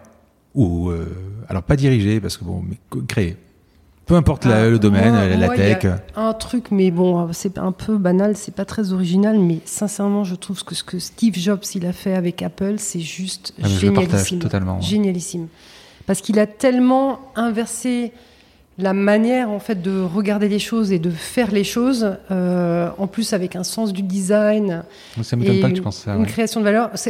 D'ailleurs, euh, quand euh, euh, voilà, on a réfléchi et qu'on a réinventé la Redoute, moi j'avais souvent en fait euh, Apple euh, en tête parce que pour moi c'est vraiment un des trucs les plus dingues qui a été euh, fait euh, ces dernières années. Apple, bien sûr. Enfin, moi, Nike. Hmm. Nike. Euh, c'est aussi une histoire incroyable. C'est aussi une histoire, une histoire de dingue, fou. De dingue, ouais. puis Nike, c'est voilà, c'est. Bah, comme. Non, mais par contre, euh, il y a le design Il y a la Que- tech. que vous partagez avec euh, Apple, Voilà. mais il y a la reprise aussi. Quand il est revenu, Oui. il est revenu, la boîte était moribonde, encore une fois. Et faut- bon, là, là encore. Euh, et Tim Cook, tu en, tu en penses quoi? Bah, écoute, moi. Il fait le job Ouais, il fait le job. Sincèrement, il fait le job. Quoi, au départ, quand il est arrivé. C'est un logisticien, il me semble, en plus. Personne ouais, ne pourra finalement égaler euh, Steve Jobs. Et sincèrement, il fait le job. On peut rien dire. hein. À quel personnage connu, historique, entrepreneur, etc., vous auriez aimé ressembler Ou être? Moi, j'aime bien. Alors, euh, c'est- il y, a- il y a deux personnages historiques que j'aime, mais c'est pas, c'est. Il y en a une qui c'est pas une entrepreneuse, c'est Alexandra David-Neal, c'est une exploratrice, Ouais. et euh, l'autre c'est Peggy Guggenheim. euh, parce que je trouve que ce qu'elle a fait aussi, le soutien qu'elle a apporté à l'art et à la création Ouais, artistique, c'est ouais. assez impressionnant. Donc voilà. c'est- Quoi. Et puis ces deux femmes, voilà. c'est- c'est- C'est ton truc, l'art? Bah, moi, oui, moi, tout ce qui est beau, en fait, en gros, nous, le- notre vision, c'est de rendre le beau accessible. euh, euh, tout ce qui est beau, et ben, finalement, ça donne quand même une certaine saveur à la vie. Et c'est important pour moi. ouais. Tu fais partie de Sista aussi éga- également, non, il me Oui, semble? oui. D'accord. J'ai reçu Céline Lazorte, on en avait parlé. euh, ouais. Oui, elle aussi. euh, ouais. Je sais pas s'il n'y a pas Carole Juge aussi, dedans, non? De, Ju- de June pas dans les fondateurs, pas dans les cofondateurs. Il y a Tatiana. Oui. Et toi? Moi, à qui j'aurais voulu ressembler euh, Non, j'ai pas, j'ai pas ce fantasme de ressembler à. Mais par contre, Tu as l'air tu as l'air quand même moins. euh, rêve- Nathalie, c'est pas qu'elle est rêveuse, c'est tu as l'air plus, euh, plus terre à terre, non? Ça dépend sur quoi. Euh, mais y a- moi, j'ai pas de, j'ai pas envie de ressembler à quelqu'un. Ça me, voilà, j'ai pas, non, j'ai pas envie de ça. Par contre, j'ai des gens qui m'inspirent, et j'en ai beaucoup. Ouais. Du genre Euh, Kennedy, Ouais. l'abbé Pierre, Ouais. Luther King, Ouais. euh, Badinter quand il fait son discours sur l'abolition de la peine de mort. Ça, c'est un vrai kiff. Je me le repasse euh, au moins trois fois par an. Ah oui? Ah ouais, c'est énorme. D'accord. Attends, t'as la rue qui est contre et le mec il prend le micro à l'Assemblée et finalement euh, c'est énorme. Et puis après, j'ai oui, j'ai après je vais te dire euh, Maradona, Pelé, euh, et puis je vais te dire Mozart. Euh, sur, les, sur les premiers, le contre-courant, c'est un truc.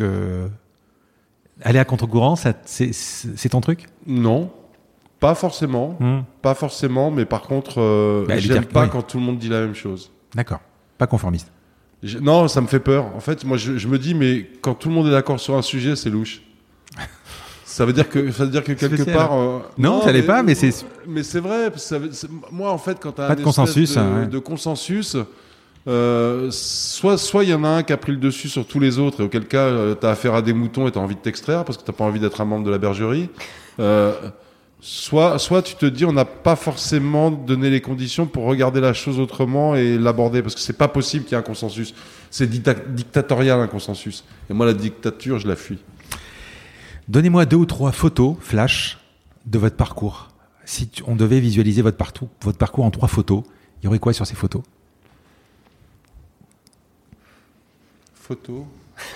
Aux étapes, hein Euh, ben, moi, c'est euh, quand je suis rentrée au comité de direction de, de hein. Ça, je m'en rappellerai toujours parce que j'étais la première femme, la plus jeune, et ça, c'était une étape quand même euh, importante pour moi. C'est-à-dire, euh, on m'a fait confiance super jeune, et du coup, ça m'a, voilà, ça m'a donné des ailes. hein.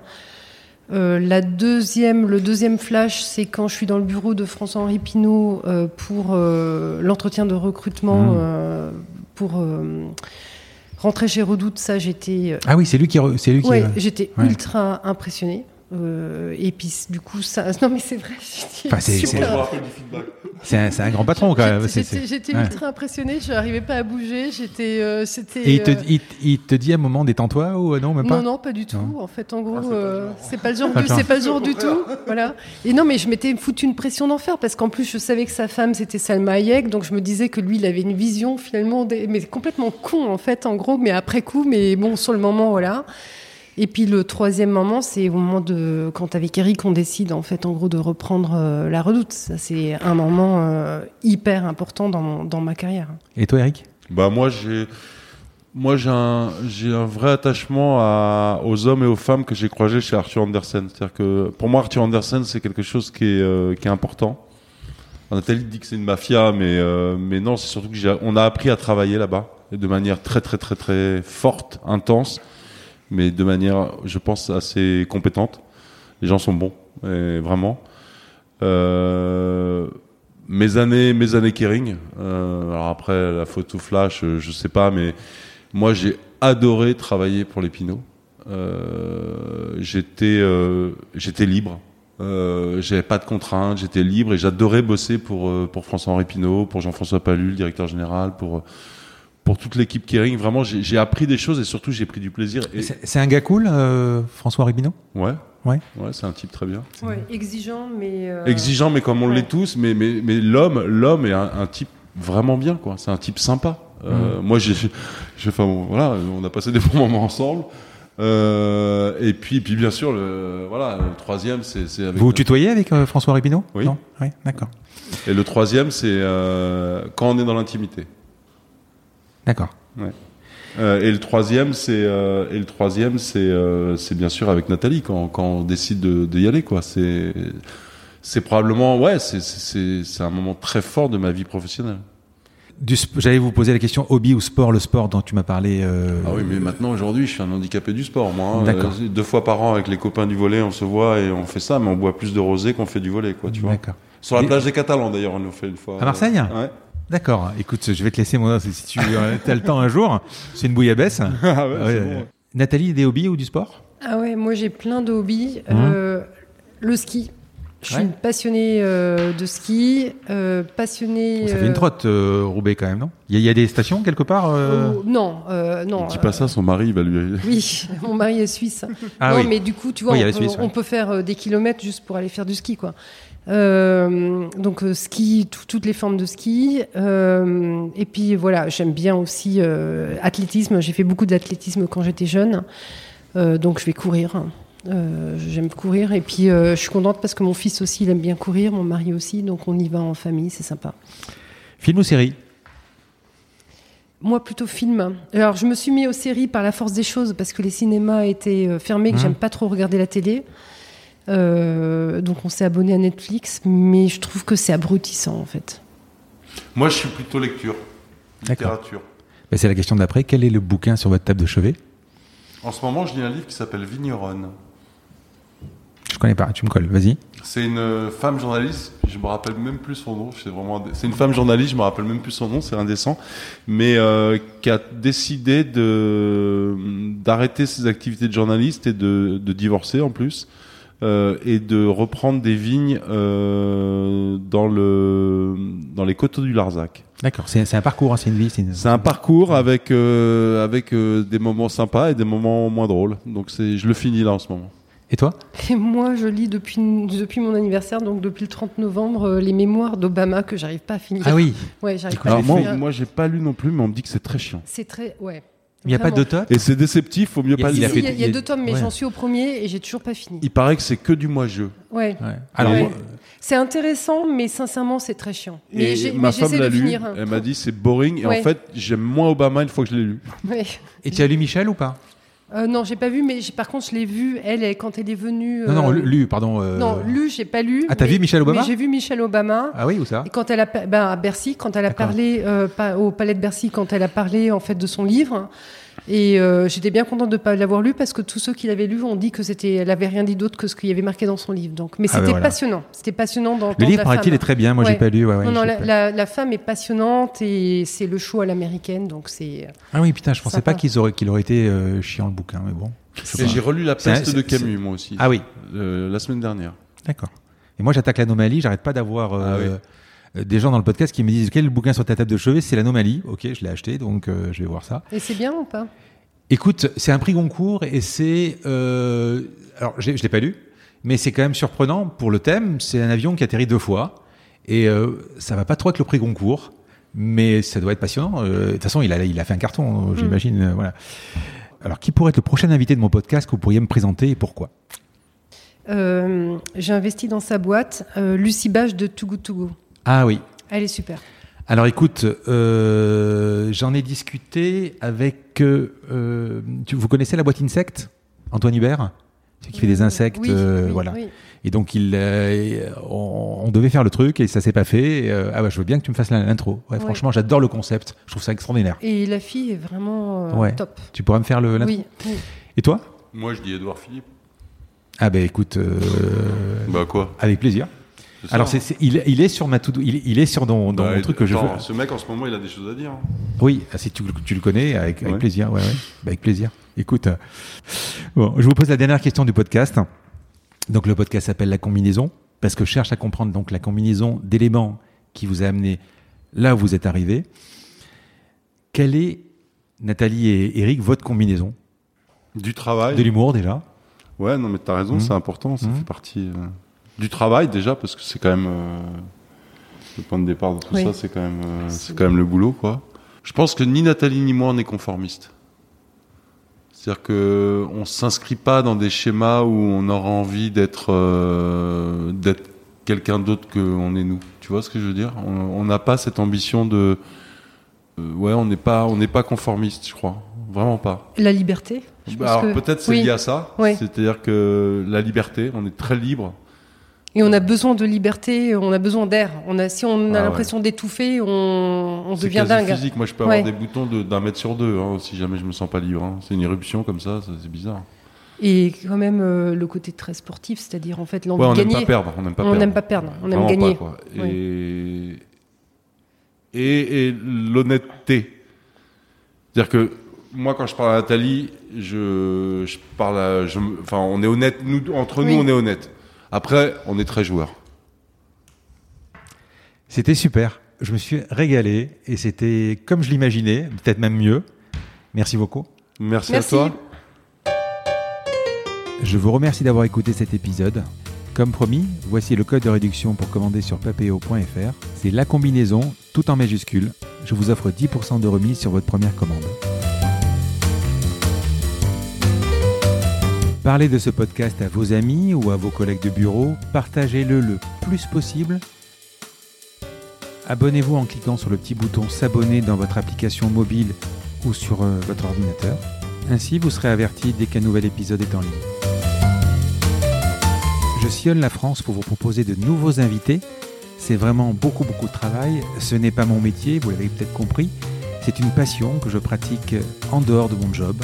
Si vous avez apprécié cet épisode, dites-le moi avec des étoiles, 5 de préférence sur Apple Podcast, anciennement iTunes, et d'y ajouter un gentil commentaire, ça me fera plaisir. Ça me permettra également de remonter dans les classements.